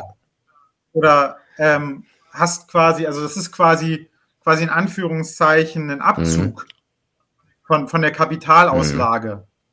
So jetzt marxistisch mhm. betrachtet und für, für die geneigten Zuschauer, die sich mal ein bisschen mit der Werttheorie beschäftigen. Ja, Betrie haben. selbst betriebswirtschaftlich auch. Du musst ja dann erstmal das äh, Geld anschaffen, um diese, überhaupt diese Bedingung erstmal zu haben, hast du, ne? Du willst wachsen und dann. Na gut, ja, genau. Und das ist so, da wird dann das nochmal verschärft, dadurch, dass es halt in dieser Gesellschaft Leute gibt, die halt auch noch in 200 Jahren Millionäre sein. Hm. Aber den Grundwiderspruch gibt es auch erstmal so. Und das ist beides scheiße. So. ja, das stimmt. ähm, jetzt ist so ein bisschen die Frage, ob es da jetzt oder ob du hast du das schon beantwortet, äh, was jetzt so der Grund für diese Verteilung der Flächen ist, aber hast du eigentlich, meine ich, schon gemacht, oder? Also den, den, den Punkt ja. haben wir eigentlich schon abgehakt. Ähm, okay, aber dann noch, bleiben wir noch aktuell. In der Berichterstattung wird viel darauf verwiesen, dass es in der Landwirtschaft schon länger Probleme gäbe, aber man nie vernünftig hingeschaut hätte. Stimmt das oder was ist da dran? Mm, so ein bisschen stimmt es. Mhm. Im Sinne von so, man hat da ja eine Reihe von Widersprüchen in der Agrarpolitik man hat so einen Sektor, bei dem Subventionen Großteil des Einkommens erstmal ausmachen. Dann gibt es Ansprüche an, äh, viel findet halt erstmal rücksichtslos statt in Bezug auf Naturausnutzung oder ähnliches. Das heißt, es muss auch Beschränkungen geben, damit halt quasi die Reichtumsbedingungen auch ähm, erhalten bleiben. Dann hat dieser Staat auch Tierschutz als Zweck. Also hat er zum Teil in, in seine Verfassung reingeschrieben. Das heißt, es soll auch irgendwie tierwohlgerecht sein. Dann soll es klimaschonend sein und äh, quasi auch nicht zu sehr zum Artensterben beitragen. Und man konkurriert quasi mit der ganzen Welt. Das sind ja lauter widersprüchliche Ansprüche, die diese Gesellschaft stellt an die Landwirtschaft. Und da gibt es ja verschiedene Arten, damit umzugehen. Und zum Beispiel die Klöckner Art, damit umzugehen, war immer, Arbeitskreise zu bilden. Ähm, da gab es dann verschiedene Kommissionen, zum Beispiel die Borchardt-Kommission, die halt nach dem Person benannt ist, die sie leistet, oder die Zukunftskommission Landwirtschaft. Und da hat man halt verschiedenste AkteurInnen an einen Tisch gesetzt. Die haben ein Konzept entwickelt, wie quasi in Deutschland irgendwie das alles miteinander gehen kann. Da waren dann zum Teil Umweltverbände dabei, Landwirtschaftsverbände und so weiter. Die haben sich dann in der Zukunftskommission dahingesetzt, haben Papier beschlossen und dann wurde aber quasi von diesen einzelnen Sachen ähm, nichts umgesetzt. Mhm. Und die Borchardt-Kommission hat aufgehört zu arbeiten. Das heißt, es gibt schon in der Länge der Zeit Probleme, das alles unter einen Hut zu kriegen und hinzubekommen. Und äh, die CDU-Methode, ähm, Arbeitskreise zu bilden und dann nichts zu machen, hat halt nichts funktioniert. Dann hatten wir halt so die Methode Özdemir. Der guckt halt hin und benennt die Probleme. Das ist halt schon mal Unterschied zwischen Klöckner und Özdemir. Der kriegt aber auch nicht so viel umgesetzt. Mhm. Dann soll es halt auf einmal der Konsument entscheiden und man macht jetzt ein Tierwohl-Label. Mhm. Und das bedeutet quasi, es gibt so diese ganzen Sachen, die Branche guckt da drauf. Viele LandwirtInnen waren noch verzweifelt, als die Borchert-Kommission hingeschmissen hat.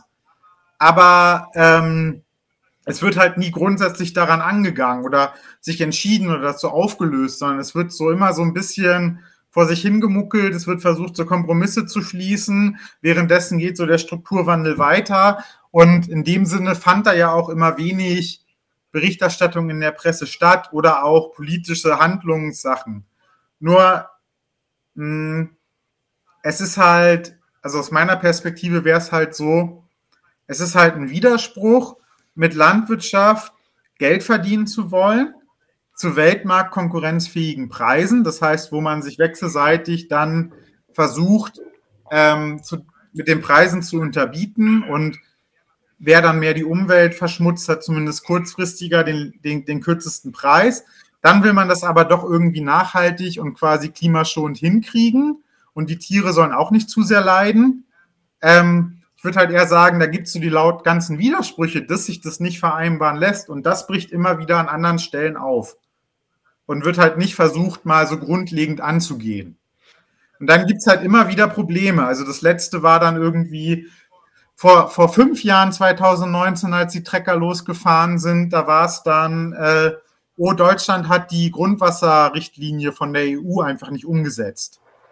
Und dann wurde halt schnell was über den Leisten gebrochen ähm, die LandwirtInnen fühlen sich aus ihrer Perspektive da auch nicht richtig behandelt.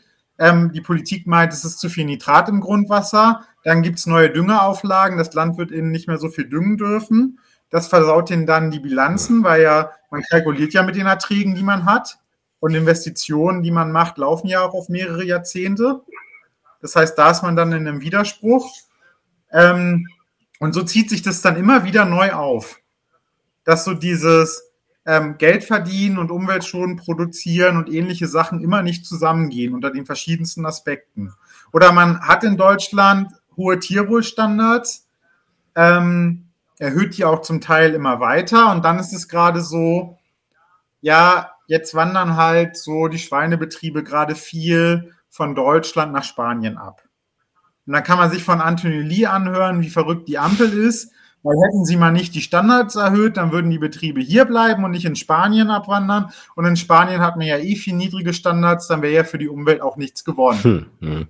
Also können wir doch auch hier Rücksicht Ja, ja, das dann immer die Konsequenz. Ja. So, ähm, aber so löst sich das so nach allen Seiten auf. Hm.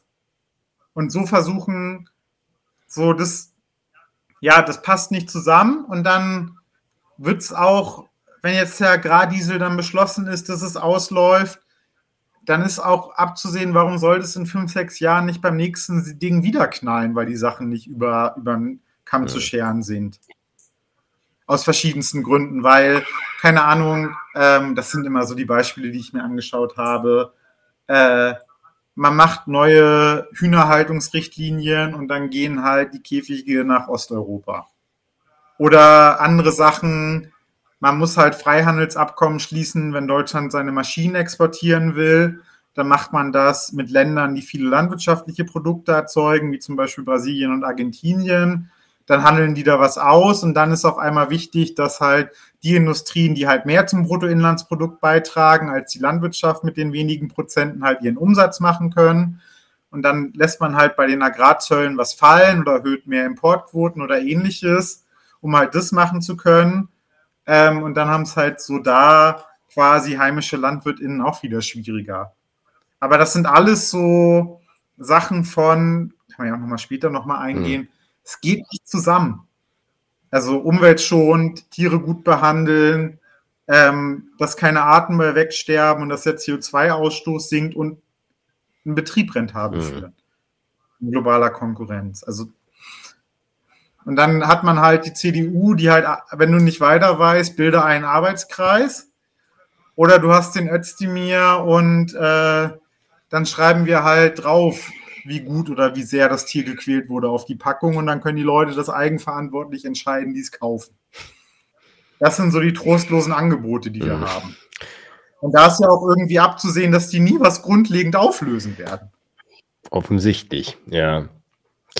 Okay, aber wir gehen mal noch auf ein paar Sachen, die du angerissen hast, äh, näher ein. Und mich würde erstmal interessieren noch, ähm, weil auch in der Berichterstattung und auch einiger linker Betrachtungen der Bauernprotest immer so ein bisschen im Hinblick auf Anknüpfungspunkte, sagen wir mal, ins rechte oder konservative Gedankengut, ähm, ja, dass der halt tatsächlich immer so da Anknüpfungspunkte haben würde und das war dann mal so ein gewisses Thema, ja, auch durchaus in der bürgerlichen Presse. Was würdest du denn dazu sagen? Also ein bisschen was hast du, ein bisschen was hast du ja schon jetzt bei dem Anthony Lee gesagt, aber vielleicht könntest du es ja noch mal ein bisschen so zum zur Sittlichkeit des Bauern was noch sagen. Ja, also so Protest und so militanter Protest, das muss halt erstmal nichts Linkes mhm. sein. Es kann auch konservative Sozialproteste geben. Das Spannende ist dann eher, dass die auf einmal von den Medien, die sonst immer bei Protesten Krawall, Krawall schreien, anders beantwortet werden. Also die Bauern blockieren, die letzte Generation hat auch viel mhm. blockiert. Der Unterschied ist aber, ähm, geht man für die Erhaltung eines Status quo auf die Straße, also im Sinne von, die Subventionen sollen bleiben und es soll tendenziell wieder auch so weiter Diesel verbrannt werden oder ähnliches, oder geht man auf die Straße, was irgendwie eine Transformation beinhaltet? Halt hin zu mehr Klimaschutz oder bei der letzten Generation halt, dass es möglichst schnell umgebaut wird, um so 1,5 Grad kompatibel zu sein. Und da sagen die halt erstmal, nee, wir wollen doch nur unsere Arbeit machen. Wir wollen doch nur, dass es so bleibt, wie es ist. Das finden dann natürlich Konservative erstmal sympathisch und hat auch so ein bisschen Framing. Ich habe es versucht, sehr bildhaft an so Anthony Lee, an, an Anthony Lee zu schildern. Wir sind das arbeitende Volk. Und dann gibt es diese Regierung in Berlin. Und die macht uns überhaupt erst so dieses Leben so schwer. Nicht äh, mein Rumgemarkse mit, es gibt einen Widerspruch zwischen Natur und Kapital. Und deswegen kommen da ganz viele Probleme auf, sondern wir machen doch eigentlich erstmal nichts falsch ich wirtschafte doch nur mit meiner Familie, auf meinem Betrieb, mit meinen drei Kindern, die alle ihre, ihr Geschlecht kennen, so redet mm. er. Und dann, ähm, und dann äh, so, ähm, dann kommt die Regierung, die haben keine Ahnung und die machen Gesetze, die mir das zunichte machen. Und das, dieses Narrativ von, es gibt ein Volk, das Volk ist das, was arbeitet. Und dann gibt es die Regierung ähm, die Regierung quasi in Berlin, die weltfremdes Volk knechtet mit sinnfreien grünen Gesetzen oder den so das schwer macht. Das ist ein Narrativ, ähm, was also was die erstmal selber haben und wo man von rechts super anknüpfen kann. Während man von links, wenn man sagt, ja, aber irgendwie Tierwohl und Klimagerechtigkeit und das sind mir alles so wichtige Sachen, ähm, dafür sollte mehr getan werden. Da kann man da erstmal nicht so dran anknüpfen. Also zum Teil sind die Bauern noch selber konservativ und haben halt dieses Narrativ und das wird dann versucht, quasi faschistisch zuzuspitzen. Das hat dann natürlich in dieser Gesellschaft wieder so einige Idiotien, dass die AfD, eine Partei, die gegen jede Subvention mhm. ist, da versucht anzudocken, die eigentlich ein neoliberales Wirtschaftsprogramm hat, aber halt in dieses Narrativ reinpasst. Auch wenn das dann egal ist, was die in ihre Wahlprogramme reingeschrieben haben. Und so gibt es halt Anknüpfungspunkte von einem rechten Volkszorn an quasi die Proteste der LandwirtInnen. Verstehe. Du hast auch im, im Vorgespräch erwähnt, ähm, bleiben wir vielleicht mal so ein bisschen bei der konservativen Ideologie, dass es äh, vor dem Aufkommen des Faschismus Bauernproteste in der Weimarer Republik gegeben hat, äh, die sogenannte Landvolkbewegung. Ähm, auch ist die Fahne dieser Landvolkbewegung wohl auf den Bauernprotesten präsent. Was hat es damit auf sich und inwiefern lassen sich da Parallelen ziehen? Genau, die Landvolkbewegung war halt ähm, so quasi die Bauernproteste der Weimarer Republik. Die hatten auch eine ähnliche Weltanschauung, wie quasi ähm, die jetzigen Bauernproteste das haben. Die war nur noch mal um einiges härter. Also die Landwirtschaft war Ende der Weimarer Republik in einer Krise und ähm, viele Betriebe waren pleite und es kam so zu Zwangsversteigerungen und die haben dann so Widerstand mhm. geleistet. Zum Beispiel alle Leute organisieren, dass wenn es zu einer Zwangsversteigerung kommt, niemand mitbietet. Mhm. Oder man verbrennt einfach mal einen Steuerbescheid. Oder man sprengt einfach mal ein Finanzamt. Das sind so Sachen, die da so getrieben worden sind. Ähm, wer sich dafür interessiert, es gibt da so ein nettes Buch von Hans Faller da, das heißt zu Bauern, Bonzen, Bomben. Und die hatten auch quasi dieses Framing und die haben das noch antisemitisch gedreht. Also quasi der Staat, der sie nicht zu einem Recht, zu ihrem Recht kommen lässt, der wurde von der Landvolkbewegung ähm, also ich schildere es jetzt, ich mache mir das nicht zu eigen, der wurde von der Landvolkbewegung quasi als Judenrepublik mhm. bezeichnet.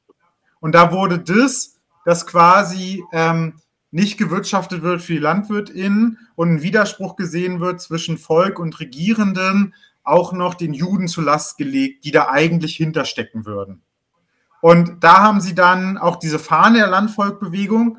Das ist so eine schwarze Fahne mit so einem weißen Flug, wo so ein ähm, rotes Schwert durchgeht. Das sieht man auch öfter mal bei den Bauernprotesten. Das heißt quasi, da stellen sich dann einige LandwirtInnen selber in die Tradition dieser Proteste mhm. Und wird denen dann von rechts nichts eingetragen, auch wenn nicht alle Landwirte rechtsextrem sind. Aber das ist quasi ein Anknüpfungspunkt, den es gibt. Und die quasi auch dieses Framing hatten und das liegt halt daran, ähm, dass LandwirtInnen in dem Sinne ähm, also im marxistischen Sprech würde man sagen, so Kleinbürgertum sind. Also die haben quasi ihr Eigentum, mhm. wollen mit ihrem Eigentum Gewinn erzielen, leben, Familie unterhalten. Dem wird es aber bestritten, quasi von, äh, von so größeren Konzernen, von so ähnlicheren Sachen. Und dann wird quasi darauf festgehalten und das dann quasi so damals historisch im Juden versinnbildlicht, heute dann in der bösen Ampel die weltfremde Umweltgesetzgebungen sind, ähm, wo jetzt aber halt dann dieser, dieser wirklich harte, offene Antisemitismus nicht drin vorkommt. Ähm, aber so, und, und diese Bewegung, aber damals gab es ja auch noch mal viel mehr LandwirtInnen, die hat quasi auf den ländlichen Regionen, gerade in Nord Norddeutschland, waren das die Vorläuferorganisationen von der NSDAP. Mhm. Das wird dann quasi alles von der NSDAP im Rechtsruck historisch eingesackt und in diesen Regionen, diesen ländlichen Regionen Nordostniedersachsens, hatte dann die NSDAP auch ihr riesiges Rückgrat. Mhm. Und haben dann auch verschiedene Gesetzgebungen gemacht, ähm, um dann landwirtschaftliche Betriebe zu entschulden, dieses und jenes, aber das wäre nochmal was eigenes, so Agrarpolitik im Dritten Reich. Aber so, und dann auf einmal auch die LandwirtInnen wieder ge geehrt, also es wurde dann im Dritten Reich immer ein Reichserntedankfest gefeiert. Da wurde dann den LandwirtInnen gedacht, wie toll sie doch das deutsche Volk ernähren. Ähm, und der Unterschied ist aber, dass es jetzt halt nicht mehr eine Massenbewegung ist, weil es gibt halt nur noch 300.000 mhm. landwirtschaftliche Betriebe. Einige Unterschiede gibt es auch in der Argumentation, aber in dieses, dass es von rechts anknüpfungsfähig ist und rechtspolitisierungsfähig ist, in diesem Narrativ, der da drin steckt, wir, die Kleinbürger, mhm. sind doch die eigentlichen, die den Reichtum dieser Nation produzieren und wir werden von einer weltfremden Regierung geknechtet, die uns nicht achtet. Das ist schon eine Gemeinsamkeit. Und das ist schon was, was sich eher von rechts politisieren lässt, als von links oder von so, lass uns doch mal gucken, was so unsere Bedürfnisse sind und uns die Gesellschaft netter einrichten und so weiter. Und mh, hm, ja, ich verzettel mich gerade wieder. Aber, ich unterbreche dich schon. Nee, aber nee. Mach. Zweiter, zweiter Tipp ist, also neben, wenn, wenn man sich das historisch ist, ist halt übelst interessant, diesem Roman von Hans Faller da.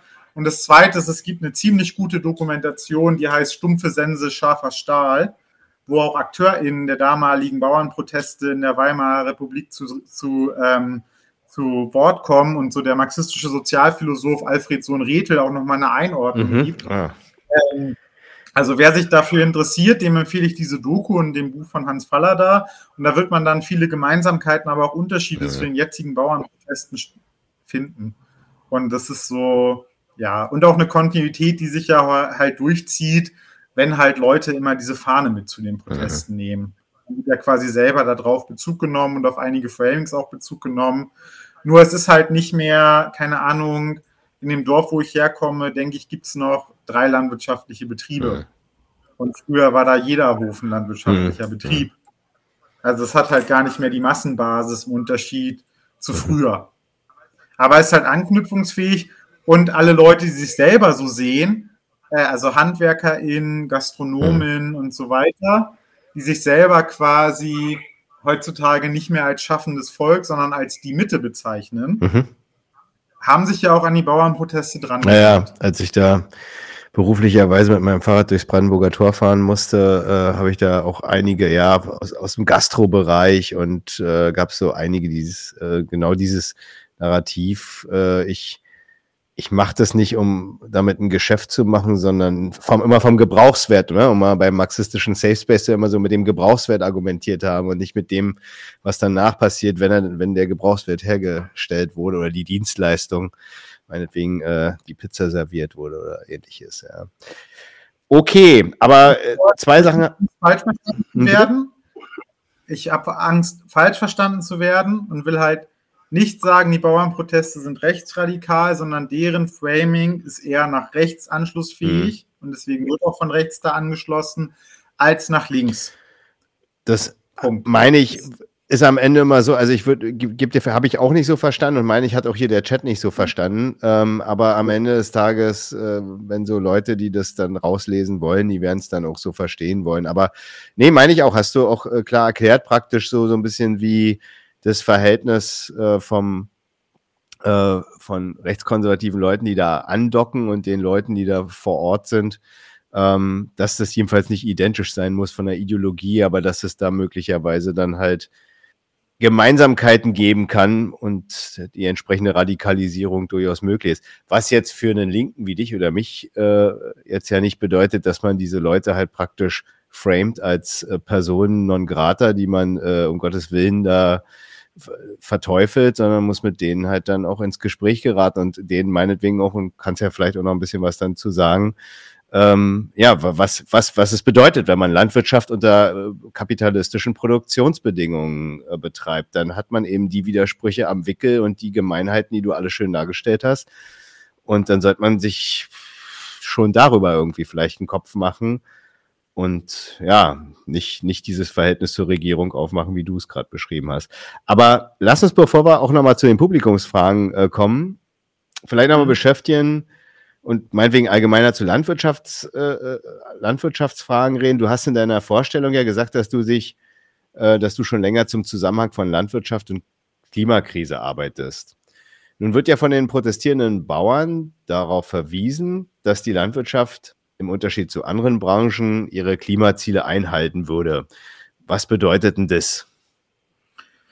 Puh. Ja, die Klimaziele dieser Bundesregierung hält die Landwirtschaft ein. Mhm. Das ist erstmal sachlich mhm. richtig. Nur die Gründe, dass sie die einhalten, sind halt erstmal zum Beispiel so eine Sachen wie, man hatte eine Dürre und dann konnte man nicht so gut Dünger ausbringen, wie man das gerne gemacht hätte. Mhm. Und dann schafft man es halt, das einzuhalten. Hm. Und das Lustige an diesen Klimazielen der Bundesregierung, ich muss so ein bisschen lügen, das werden für die Landwirtschaft 61 Milliarden Tonnen CO2, keine Ahnung, man kann das fix googeln gewesen sein. Diese halbe Tonne, die sie jetzt drunter sind, die dürfen sie bis 2030 dann auch wieder mehr ausstoßen, weil das ist ja auch dann nur mehr als gerecht. Und, ähm, die Ziele wurden schon so niedrig angesetzt, dass es im Unterschied zu anderen Branchen auch nicht einer großen Transformation bedarf. Und wenn man das aber ernst nimmt, also in Deutschland, je nachdem, welche Statistik man guckt, ist die Landwirtschaft ungefähr für 10 Prozent aller CO2-Emissionen verantwortlich. Und die globale Landwirtschaft ist so für 24 Prozent aller Emissionen verantwortlich. Und in der Landwirtschaft gibt es halt eine Besonderheit. So klassische Emissionen wie wir sie ja auch schon hatten, als wir zu Beginn der Sendung über den Agrardiesel geredet haben. Hm.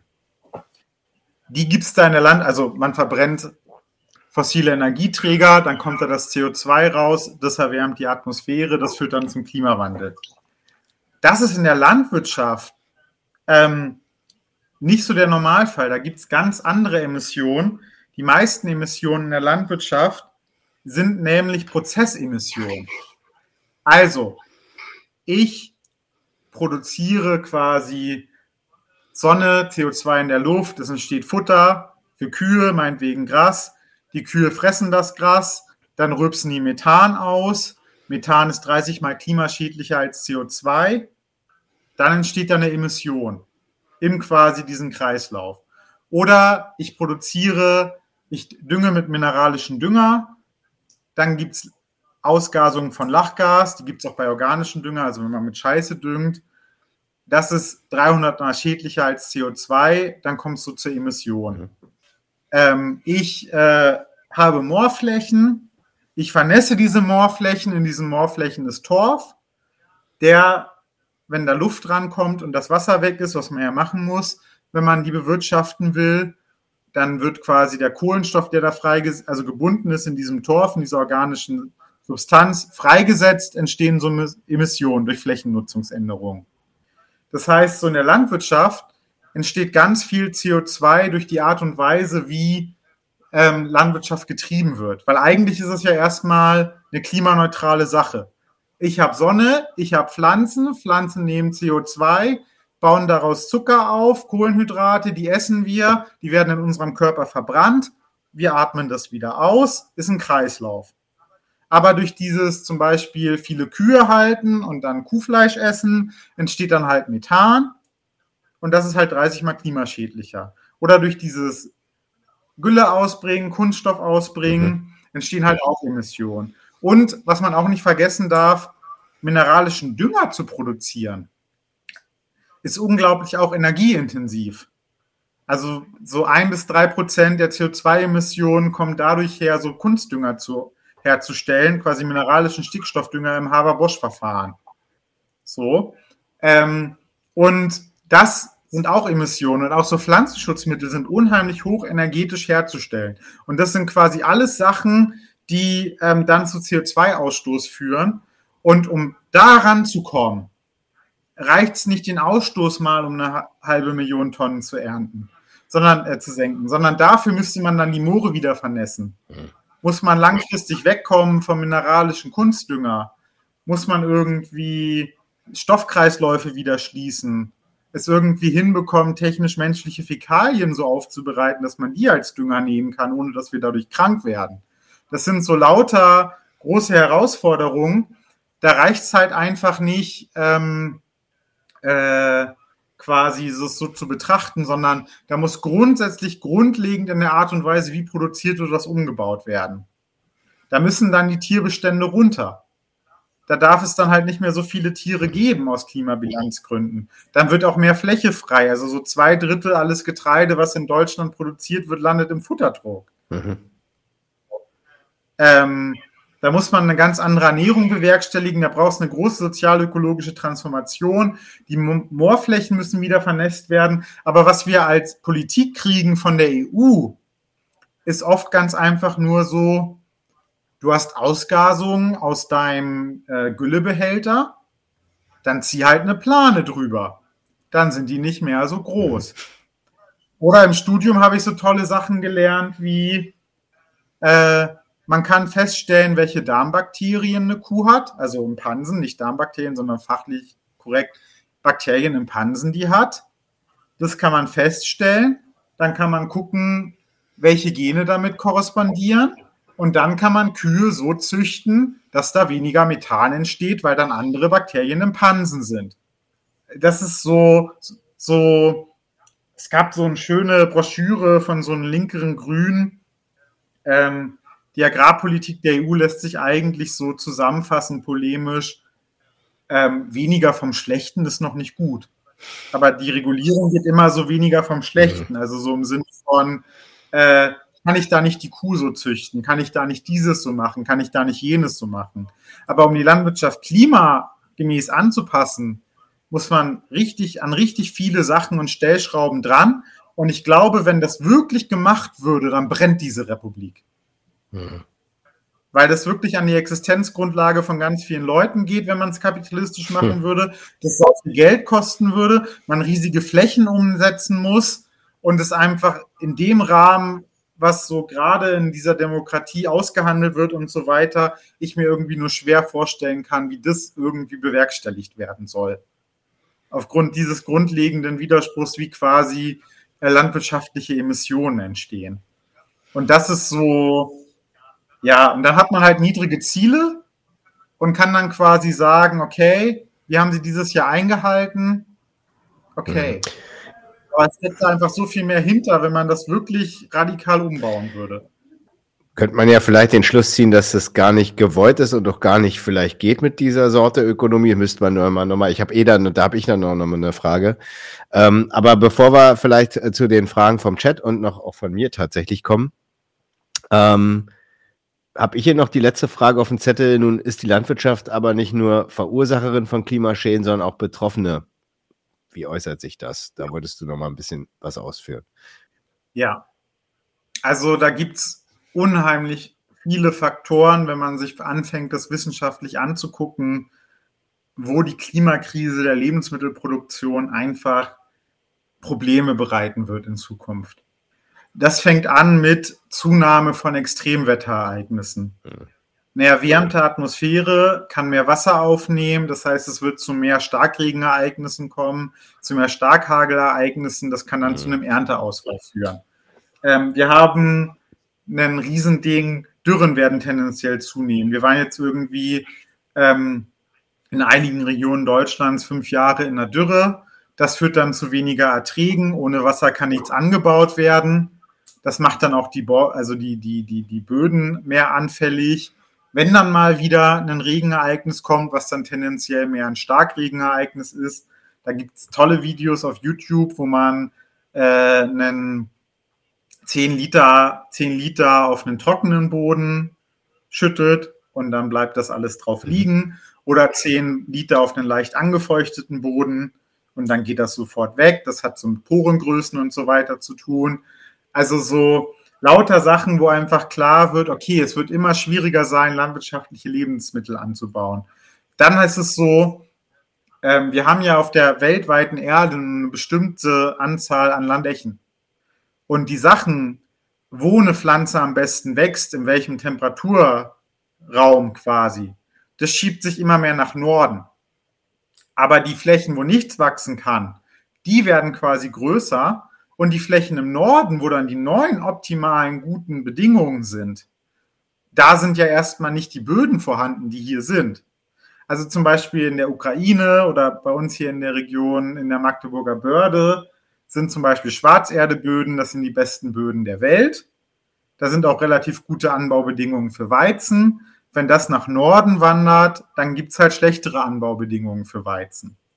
Da können wir uns hier ein bisschen anpassen. Man kann gucken, welche Pflanzen baut man noch an, dieses oder jenes. Man merkt hier in der landwirtschaftlichen Szene, es wird immer mehr Soja angebaut. Es geht immer besser aus verschiedenen Gründen hier. So und verschiedene Kulturen, da können so Wechsel stattfinden. In vielen Bereichen aber halt nicht. Mhm. Und das sind so Auswirkungen, die so ziemlich spannend sind. Und ich habe mir so überlegt, man kann sich das auch auf die einzelne Pflanze runtergebrochen mal angucken. Mhm. Ähm, so eines der wichtigsten weltweiten Brotgetreide ist zum Beispiel Weizen. Mhm. So. Und in der Weizenphysiologie ist es zum Beispiel so, Weizen befruchtet sich ja selber. Mhm. Und wenn dann quasi dieser Pollenschlauch wächst, um quasi so dieses Korn zu befruchten, und es sind gewisse ähm, hohe Temperaturen vorhanden, dann findet diese Befruchtung quasi nicht statt. Das heißt, wenn wir dann zu Zeiten der Weizenblüte Hitzeereignisse haben, starke Hitzeereignisse, dann hast, wirst du am Ende der Ernte so eine Ehre haben und dann ist da meinetwegen jede dritte ähm, mal mit einem leeren Korn. Hm. Hier in einigen Regionen auch passiert 2019. Da hatte man dann so leere Hülsen. Und dann ist es so, wenn man das dann in Kombination mit zum Beispiel ähm, ähm, mit zum Beispiel Wassermangel hat, so und Hitzestress, dann hat man auch noch kleine Körner. Und das kann sich dann niederschlagen in so Ertragsverluste, die dann mal schnell in die 30 bis 60 Prozent gehen. So jetzt mal auf die einzelne Pflanze Weizen runtergebrochen. Das heißt, so diese ganzen Ereignisse, die klimatisch zunehmen werden, treten auch noch in Wechselwirkung miteinander und mhm. machen es quasi immer schwieriger, ähm, in diesem System Lebensmittel zu produzieren. Und wird mit immer schwierigeren Problem behaftet werden. So, und dann kann man sich ein bisschen was einfallen lassen. Bei mir in der Heimat wird es dann Mode, dass man ähm, nach der Ernte dann nochmal ein Gras einsät, um dann nochmal was für die Kühe zu haben an Essen, ähm, weil ja der Herbst auch wärmer wird. Aber es gibt auch Grenzen der Anpassung. Mhm. Und das sind so alles Sachen, wo man jetzt noch vom Höcksken ein Stöckchen kaufen kann, wo, wo die Sachen aber tendenziell Lebensmittel anzubauen immer schwieriger werden. Ja. Okay. Ich sage erstmal vielen Dank. Wow. ähm, aber ich habe noch zwei Fragen, die finde ich noch wichtig und dann können wir, gehen wir auf jeden Fall noch in die Chat-Fragen. Ich habe hier, wie gesagt, noch eine ganze Menge. Also ich hoffe, du kannst noch. Ja. Ja, okay, das ist gut. Weil es ist noch ein bisschen was, wir haben noch ein bisschen was von uns. Ich habe ich hab zwei Punkte. Du, wir hatten äh, ja so, so ein bisschen telefoniert und ich fand, der Punkt kam immer jetzt, hat sich wie so ein roter Faden durch, durch deinen durch deine Antworten und deinen Vortrag praktisch so ein bisschen durchgezogen. Aber was, was, vielleicht kannst du es ja nochmal, was du auch so, so schön im Vorgespräch zusammengefasst hast. Was ist denn da eigentlich so ein, so, ein, so ein Grundproblem, wenn man Landwirtschaft im Kapitalismus betreibt? Stichwort so ein bisschen der, ja, der, der Kapitalvorschuss und die lange Dauer des Umschlags, dass daraus ein Gewinn äh, erzeugt ist. Das, das scheint ja offensichtlich einige Schwierigkeiten ähm, nach sich zu ziehen. Vielleicht magst du das nochmal so ein bisschen zusammenfassen, weil wie gesagt, so ein roter Faden war das immer so ein bisschen ein Punkt mhm. jetzt, aber vielleicht kann man es nochmal so on point sagen. Ja, das finde ich gut. Also, ganz Landwirtschaft, was ist das? Hm. Ich habe ja erstmal Naturprozesse. Also quasi alles, was eine Landwirtin macht, ist, Naturprozesse so zu gestalten, dass da am Ende dann äh, 10 Tonnen Weizen auf dem Feld stehen. Dafür bereitet man optimales Saatbett, spritzt Unkräuter weg und so weiter. Aber die Pflanzen, die wachsen erstmal von alleine. Die wachsen erstmal für sich und diese Wachstumsprozesse werden quasi betreut. Und am Ende hat man dann dieses Ding. Eine Kuh wird schwanger und gibt Milch. So. Äh, äh, ein Schwein ist ein sehr fruchtbares Tier, hat viele Ferkel. Gleichzeitig wird quasi dieses Geschenk der Natur zu einem Hindernis, weil im Unterschied zu einer Fabrik, wo ich dann gucken kann, wie kriege ich das gesteigert oder nicht, wird zwar in der Landwirtschaft versucht, viel zu optimieren, aber einige Sachen funktionieren nicht. Zum Beispiel ein Ding, um mehr Geld zu verdienen im Kapitalismus, ist zum Beispiel die Umschlagszeit des Kapitals zu steigern. Also die Zeit, wo ich was von, von ich investiere das Geld, ich stelle was her, ich verkaufe es. Ich kann natürlich so mit technischem Fortschritt versuchen, so Naturprozesse schneller zu machen. Aber das hat halt Grenzen. Also es kann der Ertrag gesteigert werden von Weizen auf, wenn alles optimal läuft, 10 bis 12 Tonnen. Aber trotzdem wird nur einmal Weizen im Jahr geerntet.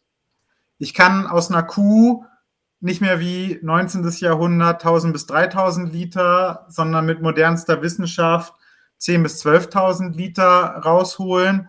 Aber trotzdem muss die irgendwann trockengestellt werden, also dass sie eine Zeit lang keine Milch gibt und wieder schwanger ist und ein neues Kälbchen auf die Welt kommt, also tragend ist die Kuh. Ähm, mhm. Und dann äh, quasi das passiert. Ich kann da viel tun, mhm. Ähm, aber es gibt so Grenzen, die dazu führen, dass man den Umschlag nicht pausenlos steigern kann. Und auch diese Betreuung der Wachstumsprozesse, das lässt sich auch nicht so immer weiter steigern, wie einige, also wie halt in einer kapitalistischen Fabrik, wo man halt Arbeiter hat, dann investiert man in Maschinen, dann guckt man, wie man diese Arbeit immer effizienter anwenden kann und so weiter. Ähm, das ist ja, da gibt es ja im landwirtschaftlichen Betrieb, sind dem ja Grenzen gesetzt. Und die LandwirtInnen ähm, erzeugen quasi im marxistischen Sinne, nicht im moralischen Sinne, kein Reichtum, sondern betreuen quasi diese Wachstumsprozesse. Und da ziehen sich dann eine Reihe von Widersprüchen durch. Und der eine ist, der Umschlag lässt sich nicht unendlich steigern. Der zweite ist, ähm, auch so Ertragssteigerungen und ähnliches kommen an Grenzen oder die nehmen langsam weniger zu. Ähm, so dann für diese Prozesse braucht es halt Boden, der Boden ist aber auch quasi keine Reichtumsquelle und wenn ich wachsen möchte, muss ich diesen Boden kaufen, damit dann da quasi diese Wachstumsprozesse stattfinden können und auch die großen Maschinen voll ausgelastet sind. Das ist aber auch erstmal ähm, nicht eine Reichtumsquelle, die ich mir einkaufe wie Arbeit, sondern nur eine notwendige Bedingung, die ich mir besorge, die diesen Reichtum produziert. Das ist so eine zweite Sache. Und das ist so ein grundlegender Widerspruch, warum landwirtschaftliche Akkumulation es immer schwer hat im Bereich zu anderen Sphären der kapitalistischen Gesellschaft. Mhm. Wo dann verschiedene, also das würde ich sagen, ist so der elementare Widerspruch, ähm, so warum der Marx auch so Sachen geschrieben hat wie rationelle Agrikultur. Damit meinte er quasi so ein bisschen in meiner Interpretation, industrialisierte Landwirtschaft könne es im Kapitalismus nicht geben. Jetzt hat seit 1880 die moderne Landwirtschaft einiges Erstaunliches zustande gebracht, aber so diesen grundlegenden Widerspruch hat sie nicht beseitigt, kann sie nicht beseitigen. Hm. Wird immer ein, ein Widerspruch sein. Und dann so, ja, mh, hm, glaube, das reicht erstmal dazu.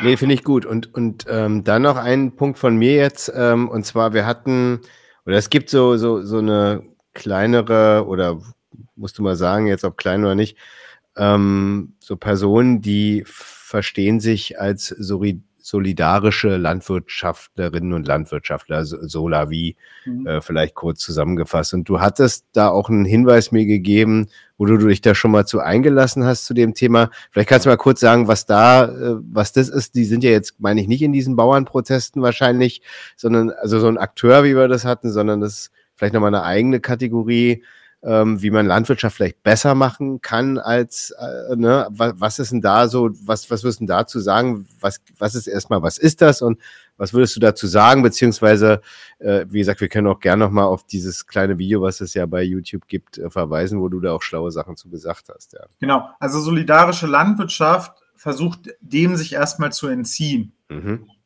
Also was ich ja vergessen habe, zum Beispiel diese Naturanfälligkeit führt dann auch zu Ertragsschwankungen die man ja zum Beispiel ähm, in einer Autofabrik nicht hat. Mhm. Dass die Sonne mal nicht scheint mhm. und äh, dann produziert man nur halb so viele Autos. Was ja aber auch nochmal zeigt, Naturabhängigkeit, wie das nochmal eine Rolle spielt in der Landwirtschaft und Schwierigkeiten bei der Akkumulation bereitet. Und der Solavi-Gedanke, also der solidarische Landwirtschaftsgedanke, ist jetzt einfach mal so in dieser elementarsten Form, KonsumentInnen und LandwirtInnen tun sich zusammen. Und diese KonsumentInnen bezahlen quasi der Person, die landwirtschaftlichen Flächen bewirtschaftet, erstmal alles. Hm. Dafür kriegt man dann quasi Ernteanteile, die man dann im Laufe der Zeit ähm, bekommt an Lebensmitteln. Das heißt quasi, die tragen alle das Risiko des Ertragsausfalls, des Schädlingsbefalls und so weiter und wollen da quasi solidarisch mit umgehen. Das tun sie, indem sie das quasi mit ihrem Geld tun und sich das quasi kaufen und dann legt halt die Person, die Landwirtschaft betreibt, los. Meistens gibt es noch irgendwie so solidarische Konzepte, dass man dann auch mal auf dem Acker mitläuft und was hilft und so. Und äh, die haben also den Anspruch, das erstmal anders zu machen und in dem Sinne besser zu machen. Und erstmal muss man festhalten, das ist ein, obwohl das immer mehr wird, ein sehr nischiges Ding. Die Flächen, die äh, bewirtschaftet werden, sind jetzt nicht die großen, die da drin sind. Man zahlt halt mit seinem eigenen Geldbeutel, dass man sich halt woanders irgendwo mehr einschränkt, das und äh, kauft, also nimmt halt da den Landwirt Risiken ab, aber die sind ja dann nicht weg. Mhm. Dann die zeigen sich dann quasi da drin, dass wenn es mal nicht geklappt hat, ich mir ja trotzdem Lebensmittel besorgen muss. Und äh, zum Beispiel, ich war auf einer Podiumsdiskussion von der Linkspartei organisiert, die heißt so Solidarische Landwirtschaft, äh, der Traktor der Revolution. ähm, so kann man sich auf YouTube anschauen. Ähm, da geht es so ein bisschen, wir haben in Leipzig halt so eine neue Gründung, so Cola heißt die, die das mal versuchen, in großer Skalierung zu betreiben. Mhm. Und haben es halt versucht, in Land Leipzig aufzuziehen, mit Supermärkten zusammenzuarbeiten, das da anzubieten und so weiter. Und äh, haben dann aber gar nicht die AbnehmerInnen gefunden, die sich das leisten können oder leisten wollen. Mhm. Dass sie dann nach Halle zum Beispiel expandiert sind, wo dann die lokalen Solavis in Halle auf einmal gesagt haben, hm, das wird aber schwierig. weil sobald sie versucht haben, das in großer Skalierung zu betreiben, dann nimmt man einen Kredit auf. Da muss man diesen Kredit bedienen. Da hat man Angestellte, die muss man Löhne zahlen und so weiter. Das heißt, ähm, ganz viele Sachen, die man dann versucht, irgendwie so besser zu machen, ziehen hm. sich dann wieder so rein. Oder viele Solavis haben auch einen technischen Ausstattungsgrad, der niedriger ist als die allgemeine Branche, wo dann quasi durch so Handarbeit und so ein Feldhacken oder ähnliches ist ja auch wirklich schwerere Handarbeit, viel ausgeglichen wird in Form von so Selbstausbeutung, um das irgendwie zu gewährleisten und irgendwie anders hinzukriegen. Und so, ähm, man versucht quasi auf so privater Ebene so diesen großen, großen Widerspruch zu lösen und ähm, kommt da aber dann trotzdem nicht raus, sondern fängt sich da entweder, wenn man es mehr kommerzialisiert, die wieder ein mhm. weil dann so Kredite und ähnliches bedient werden müssen. Oder man gleicht es halt aus durch quasi die Arbeit, die man dann da tut. Und versucht das dann quasi so privat zu bewerkstelligen. Und trotzdem sind die Flächen, die die bewirtschaften, im Unterschied zu den Flächen, ähm, wo halt ganz viel Blöde stattfindet, immer noch lächerlich, selbst wenn sie erfolgreich sind. Mhm. Also so, man versucht sich da irgendwie so rauszunehmen und was Gutes zu tun, aber kann da auch gar nicht so die Schlagkraft entfalten. Und in der Podiumsdiskussion habe ich mir dann so ganz viele Sachen überlegt, die ich dann so dazu gesagt habe, wo ich auch versucht habe, so ein bisschen nett zu sein, weil ich so auch von denen hören wollte, wie schlagen sich denn diese Widersprüche nieder? Also, dass man es eigentlich anders machen will, aber dann doch trotzdem irgendwie einen Kredit bedienen muss und so weiter. Ähm, oder was zahlen die sich denn überhaupt an Löhnen aus, wenn mhm. sie es waren? Und ähm, genau, ich weiß nicht. Ja. Okay, dann lass uns mal durchaus noch in die Kommentare eingehen mhm. und die noch sachgerecht beantworten. Wir fangen hier immer erstmal an mit, ich lese die mal vor, weil es gibt da noch Leute, die uns hier nur per Audio ähm, zuhören. Genosse Mapache oder Mapache ähm, von Twitch fragt, eine Frage, wie ist eurer Meinung nach die beste Strategie, Landwirtin bzw. Bürgerin äh, es näher zu bringen, dass wir so eine große Transformation brauchen bezüglich Klimaschutz, Tierbefreiung und Umweltschutz? Sollte der Fokus auf die, jetzt, mal, jetzt ähm, gehe ich mal hier weiter, sollte der Fokus auf die kapitalistischen Verhältnisse liegen und also auf den und die menschliche Ausbeutung oder ist es sinnvoll mit Umwelt- und Tierschutzproblemen ähm, zu thematisieren? Ich ist jetzt hier nicht, ich kann dir jetzt leider nicht mehr zeigen, aber das ist so praktisch, das war jedenfalls so der, der Rest von der, ähm, von der Stellungnahme. Ja, also die, die Frage, glaube ich, so zusammengefasst ist, ähm, wie kann man da praktisch jetzt so, so ein Stück weit das, die Überlegung, du hast ja so ein bisschen, oder deine Kritik verweist ja so ein bisschen darauf, dass man in diesen Verhältnissen jedenfalls Schwierigkeiten hat mit guter Landwirtschaft, ja. Ähm, wo, wo sollte man da seinen, seinen Fokus drauf legen? Auf eine große Transformation oder eher auf äh, klein, klein, also so ähm, jetzt sich mit Umwelt- und Tierschutzproblemen erstmal zu, zu befassen? Was, was bisschen große Frage, aber vielleicht magst du ja was dazu sagen. Ich finde es halt so, weiß ich nicht, wo sich es halt auftut. Hm. Also, weiß ich nicht, ich bin ja nirgendwo organisiert. Ähm, ich rede halt mit Leuten. Hm. Und was halt deren Thema ist, muss man dann halt gucken, wie sich das da wo zeigt.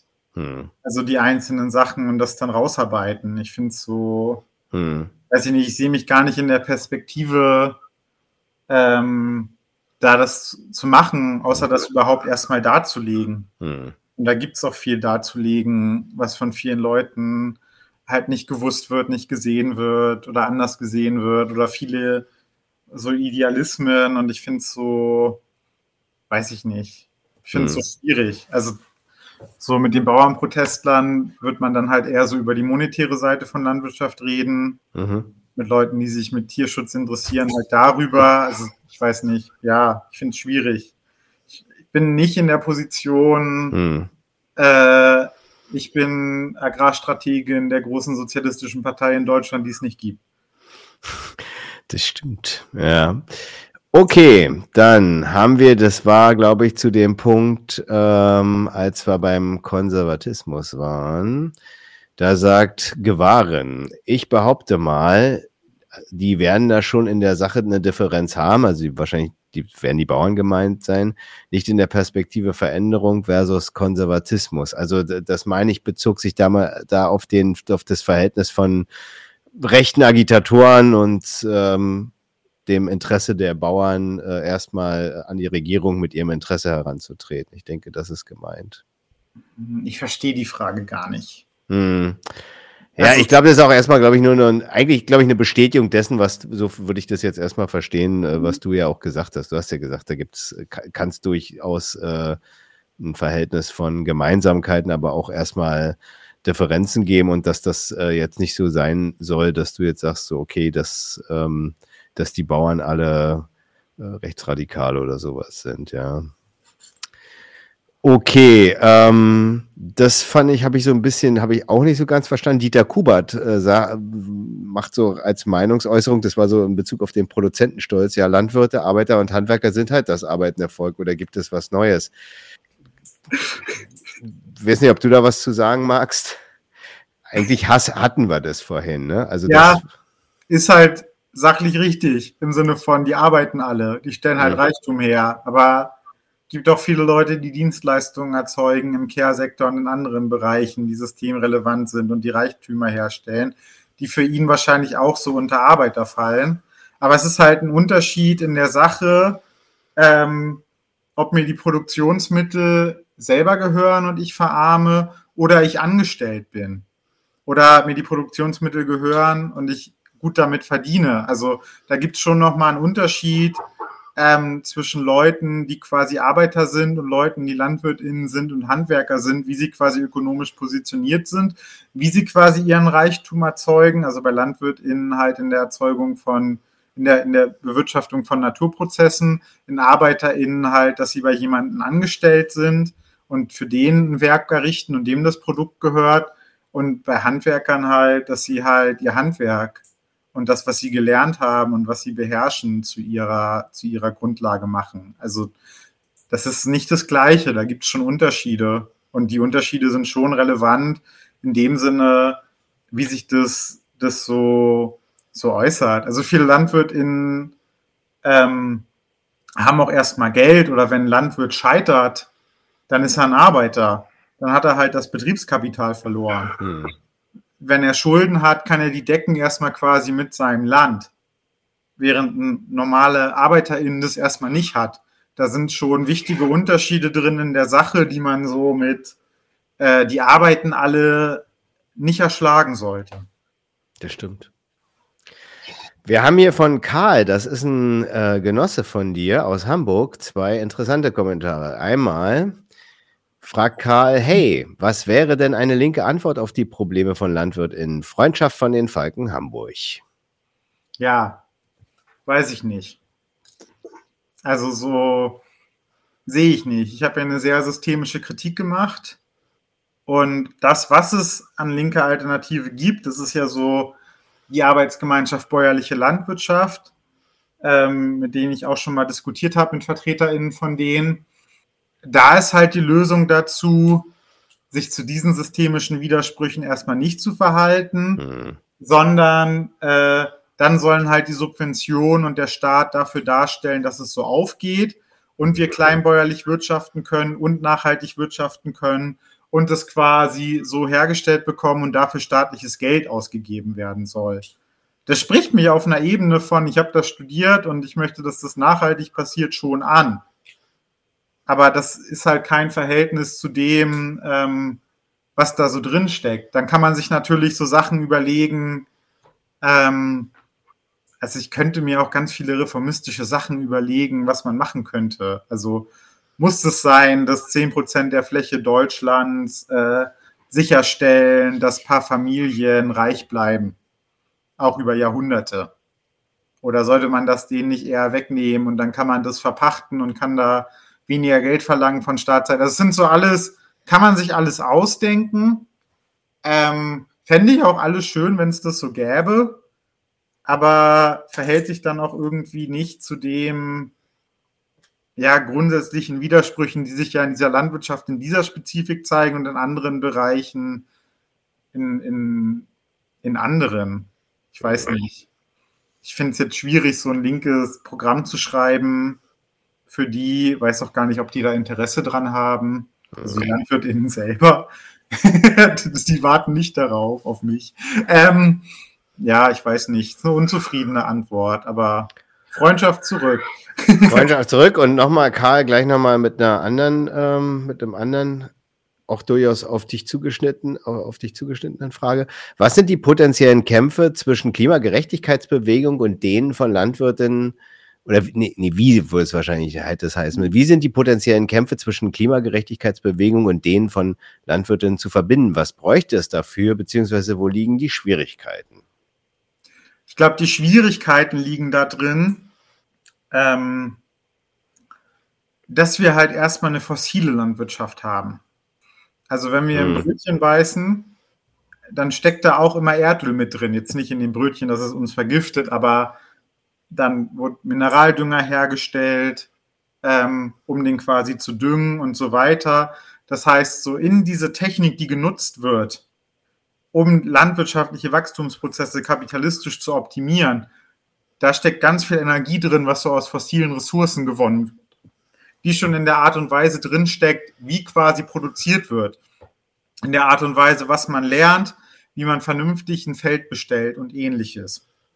Und das ist erstmal ein großer Widerspruch, dass diese technische Logik, also quasi diese ähm, Erzeugung von Reichtum, wie die sich selber in diese Technik eingeschrieben hat und dann einfach so als normale Logik erscheint, dass man das halt so macht. So hat man das halt gelernt. So macht man das halt, wenn man mit Geld Landwirtschaft erzeugen will. Und das ist erstmal ein Widerspruch dazu, weil das soll sich ja ändern.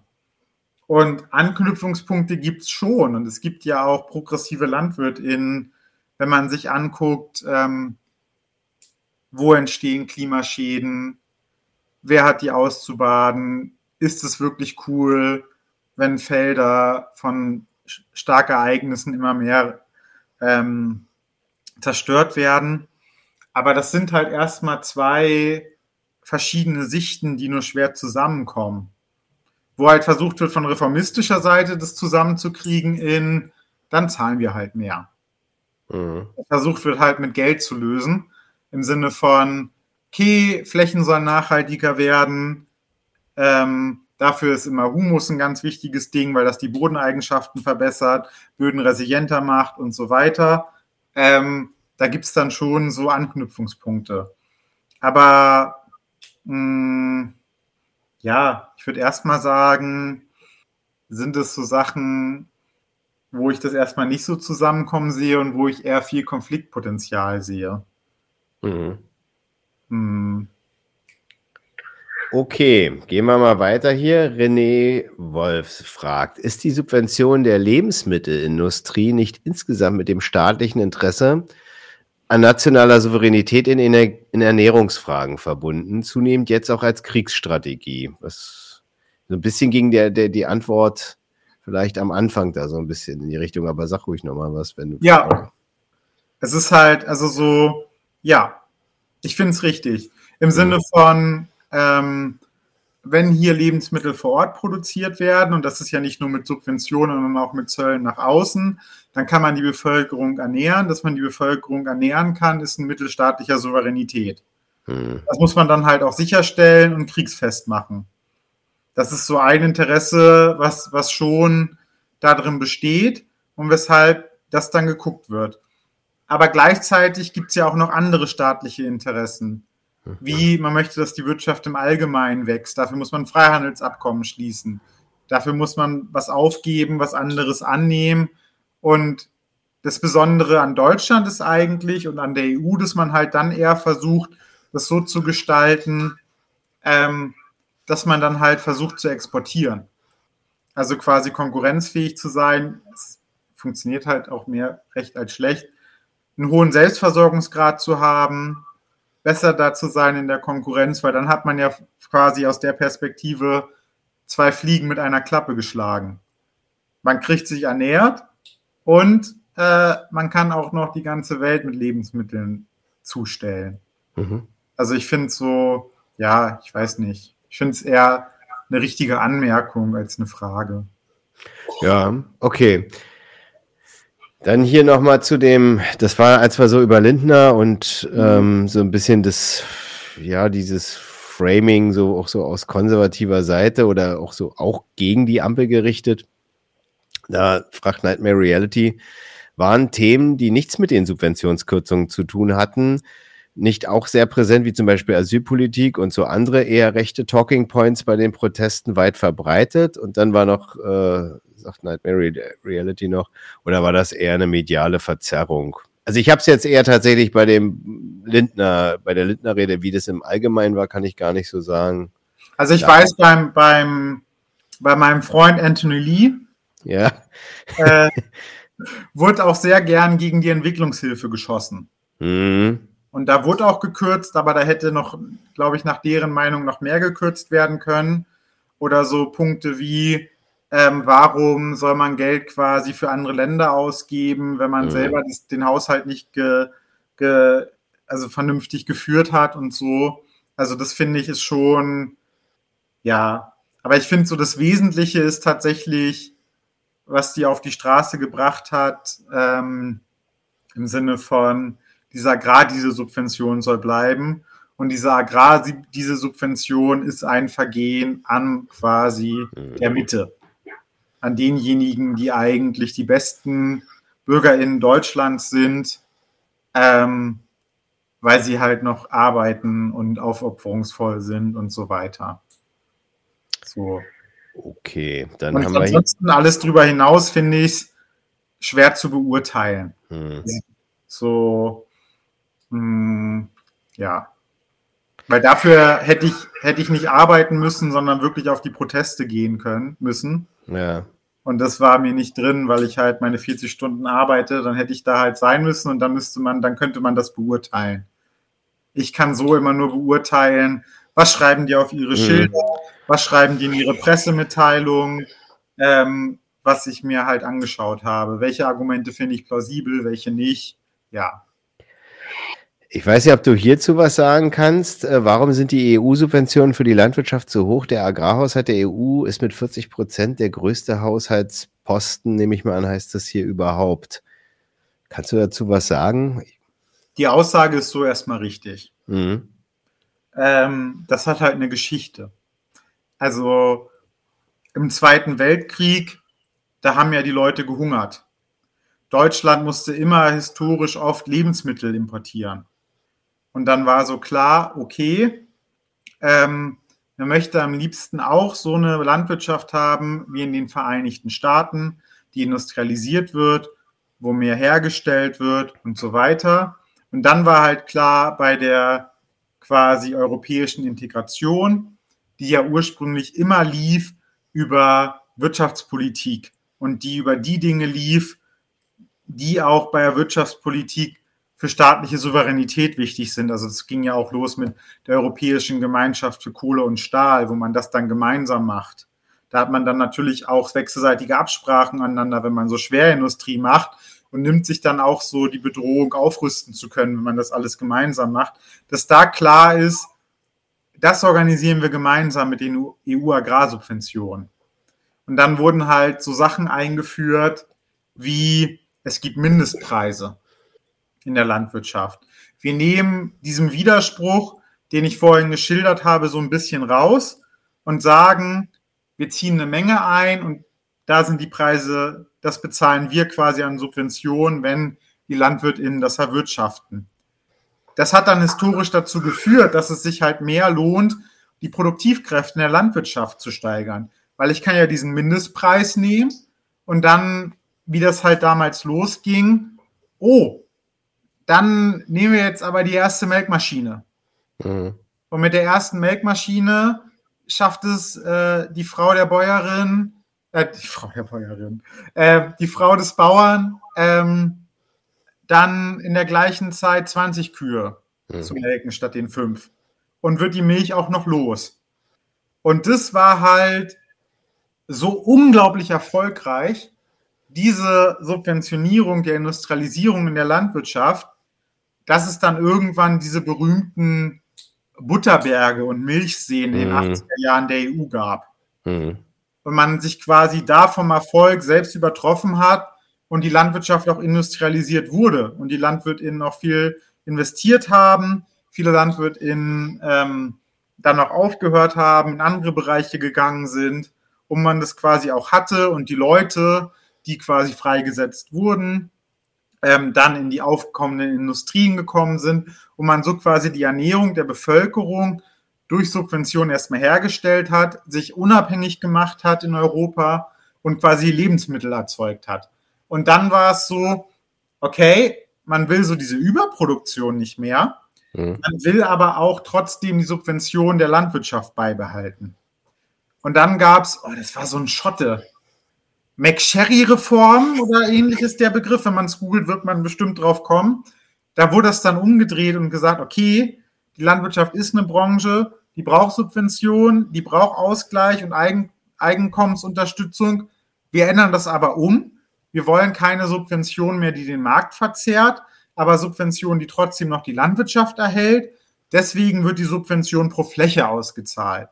Und dann wird quasi diese Summe, die vorher ausgezahlt wird, ähm, an die einzelne Fläche gebunden und LandwirtInnen bekamen diese Fläche bezahlt. Und es gab so eine Quotenregulierung. Auch, dass es Quoten gab, zum Beispiel für die Milch oder ähnliches, um diese Überproduktion einzudämmen und dieses, äh, man zahlt immer mehr Geld für immer mehr Produkte und die Ernährungssicherheit ist eigentlich gewährleistet, um das quasi zu reformieren. Und seitdem steckt irgendwie Geld in, dieses, in diesem System und äh, die einzelnen Staaten haben eine andere Perspektive zu diesem Geld eingenommen. Nämlich jetzt ist es so, es gibt erstmal dieses System, man hat es nach Brüssel abzuliefern und dann wird so alle fünf Jahre neu ausgehandelt. Jetzt geht so der Trend immer mehr dahin, dass man einzelne Umweltmaßnahmen mit den Subventionen bezahlt. Wie setzt sich welcher Staat mit dem Geld, was er eh nach Brüssel gezahlt hat, durch? Wie wird die Landwirtschaft umstrukturiert? Dann auch noch die einzelnen Interessen in den einzelnen Ländern. Und dann hat sich das halt so eingeschlichen, dass es halt quasi dieser Haushaltsposten ist und jetzt halt geguckt wird, wie das auf einzelnen Seiten verteilt wird. Und jetzt halt der Trend ist, von der Flächenbindung ganz, ganz langsam ähm, umzugehen zu Bezahlung zu so ökologischen Maßnahmen und das dafür zu nutzen. Das ist so ein bisschen quick and dirty die Geschichte der gemeinsamen EU- und Agrarpolitik. Ich habe jetzt nichts vorbereitet, sondern das so aus meinem Kopf mhm. erzählt. Das heißt, können auch einige Ungenauigkeiten drin sein, aber das ist so die Entwicklung, warum es das gab, warum man das wollte. Passt vielleicht auch gut, sehr gut zu die Frage vom, vom, von René Wolf, ähm, dass man quasi so die Ernährung der Bevölkerung damit sicherstellen wollte nach dem Zweiten Weltkrieg europaweit und ähm, man dadurch ja auch viel harmonisiert, wenn man einen gemeinsamen Markt macht und alle kriegen überall die gleichen Subventionen, weil man stellt halt sicher, dass das, was man will, läuft, aber gleichzeitig auch, dass man nicht gegen die anderen konkurriert.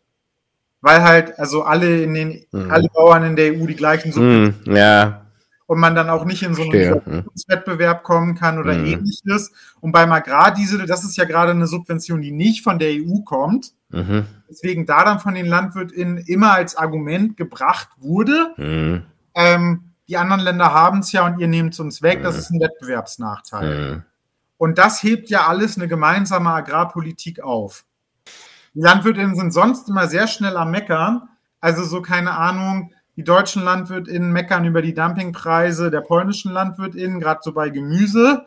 Die Franzosen meckern über die Dumpingpreise der deutschen Landwirtinnen, weil die weniger Löhne zahlen. Mhm. Und diese ganzen Fragen nimmt man dann zu einem Teil auch raus, wenn man mhm. eine gemeinsame Agrarpolitik hat und kann halt gemeinsam als Europa bewerkstelligen, dass wir unsere Bevölkerung satt kriegen. Und dann zieht sich das halt wie so ein Rattenschwanz durch die Geschichte durch. Mhm. Jetzt, ähm, ja, zum einen braucht es ja diese Agrarsubventionen auch aufgrund dieses Widerspruchs, aber wie die sich ausgestalten und welche Probleme dann konkret damit gelöst werden wollen, sollen in der jeweiligen historischen Epoche des Kapitalismus, das gestaltet sich dann immer wieder neu um. Und jetzt geht halt der ganz langsame Trend dahin von diesen Direktzahlungen, die so Einkommensstützung sein sollten, das umzugestalten in Richtung zu, dass damit mehr Umweltleistungen finanziert werden und ja, weiß ich nicht. Und dann halt wieder drauf geguckt wird. Ich bin ja so zum Beispiel begeisterte Leserin der Zeitschrift Top Agrar. Mhm. Das ist so ein Fachbild für die Landwirtschaft. Da waren im letzten Jahr zum Beispiel so Artikel drin, die mal durchgerechnet haben, mit diesen ganzen Auflagen äh, von dem EU-Umweltschutz, die so an die Agrarsubvention gekoppelt sind und nicht an die Gesetze, lohnen sich die EU-Subventionen noch, mhm. also diese Anträge zu stellen. Wo sie rausgekommen sind, ja, sie lohnen sich, aber es ist teurer geworden als im Jahr davor, jetzt mit der 23er Reform. Und so, ja, ich habe es jetzt, ich, ja, ich hoffe, die Frage ist beantwortet. Ich habe ein bisschen die Frage aus dem Kopf verloren, aber genau. Ich glaube, das Wesentliche ist zumindest rübergekommen. Ich habe jetzt auch tatsächlich äh, ein paar Fragen, die ich ursprünglich mal eingeerntet hatte, um beim Thema zu bleiben. Aber jetzt so wieder rausgeschmissen, weil du, äh, meine ich, auch was gesagt hast für diejenigen, die sich da jetzt irgendwie ähm, ja, überfahren fühlen. Äh, es gibt auf jeden Fall die Kommentarfunktion und wenn wir hier merken, äh, es gibt da noch einen erheblichen Widerspruch oder einen erheblichen Klärungsbedarf, dann machen wir auf jeden Fall noch gerne noch ein bisschen mehr zu Landwirtschaft. Wir haben zu dem Thema auch ziemlich wenig im Portfolio hier im Podcast, also insofern können wir ja auf die Ressource Wenke da auf jeden Fall immer wieder zurückgreifen. Und genau, also dann schreibt einfach in die Kommentare, wenn da noch was offen ist. Aber ich, ich meine, so zu ähm, 75 Prozent der Kommentare hatten wir hier auch jetzt abgearbeitet, ja. wo noch eine Frage drin stand. Also das war jetzt nicht mehr viel, was ich noch ja. rausgeworfen hatte. Und diejenigen, die sich überfahren. Bauer, Bauer sucht Frau, sondern äh, studierte Agrarwissenschaftlerin sucht Publikum. Sozusagen. Genau, wir werden auf jeden Fall diesen äh, Link hier in die Pro, ähm, Videobeschreibung noch machen, wo du dich da geäußert hast auf dieser Podiumsdiskussion äh, da in, in Leipzig von der Linkspartei. Das finde ich schon noch ganz interessant zur solidarischen Landwirtschaft. Genau, und äh, ich würde noch mal, ein, ein Hinweis gab es noch im Chat, ich weiß nicht, ob du das weißt, aber ich meine, ich habe es mal in einem Kne Kneipenquiz erfahren, äh, Lamborghini hätte mal mit Treckerbau angefangen in Italien. Ist das richtig? Ich meine, ich... Zum Beispiel Porsche-Trecker. Ja, okay, ja, das ist ja, gut. Also so ein, so ein Porsche Dieselross. Das, das macht was her, sagst du, ja? Das macht okay. was her. also, wie gesagt, äh, ich, ich meine, ich habe das auch mal, also wenn man Kreuzworträtsel und äh, Kneipenquiz, äh, ähm, Sonderwissen, Angeberwissen haben will, ich meine auch, dass das bei Lamborghini zutrifft. Das hatte ich da auch schon mal gehört. Okay, Wenke, ich habe mich sehr gefreut über das Gespräch ähm, und auch über die Beteiligung im Chat. Man kann jetzt auf jeden Fall vielleicht noch ein bisschen was anderes ähm, oder mit was anderem den Abend verbringen, aber zumindest bis hierhin gab es eine Menge Input zum Thema Bauernproteste und Landwirtschaft. Mal gucken, ob wir nochmal da zusammenkommen zu dem Thema. Und äh, schöne Grüße an alle Falken auf jeden Fall nochmal zurück, äh, die hier auch noch ein bisschen die Werbetrommel gerührt haben. Haben wir uns auch gefreut. Ich spiele jetzt noch, ich spiele jetzt noch das äh, Intro ab. Äh, Wenke, bleib bitte noch drin. Ähm, aber dann würde ich dann erstmal die, ähm, den Livestream beenden. Ja, schönen Abend noch, äh, viel Spaß noch bei dem, was ihr auch immer macht. Und äh, nächste Live-Sendung am Dienstag mit Peter Decker zu Demokratie.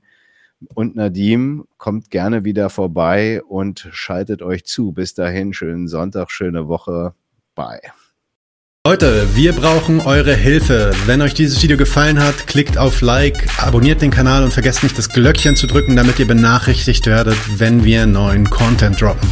Außerdem solltet ihr uns überall folgen, wo wir verfügbar sind. Das ist Facebook, Instagram, Twitter und Twitch. Und wenn wir irgendwelche Ankündigungen machen oder Posts, dann shared, was das Zeug hält. Gebt uns all eure Liebe.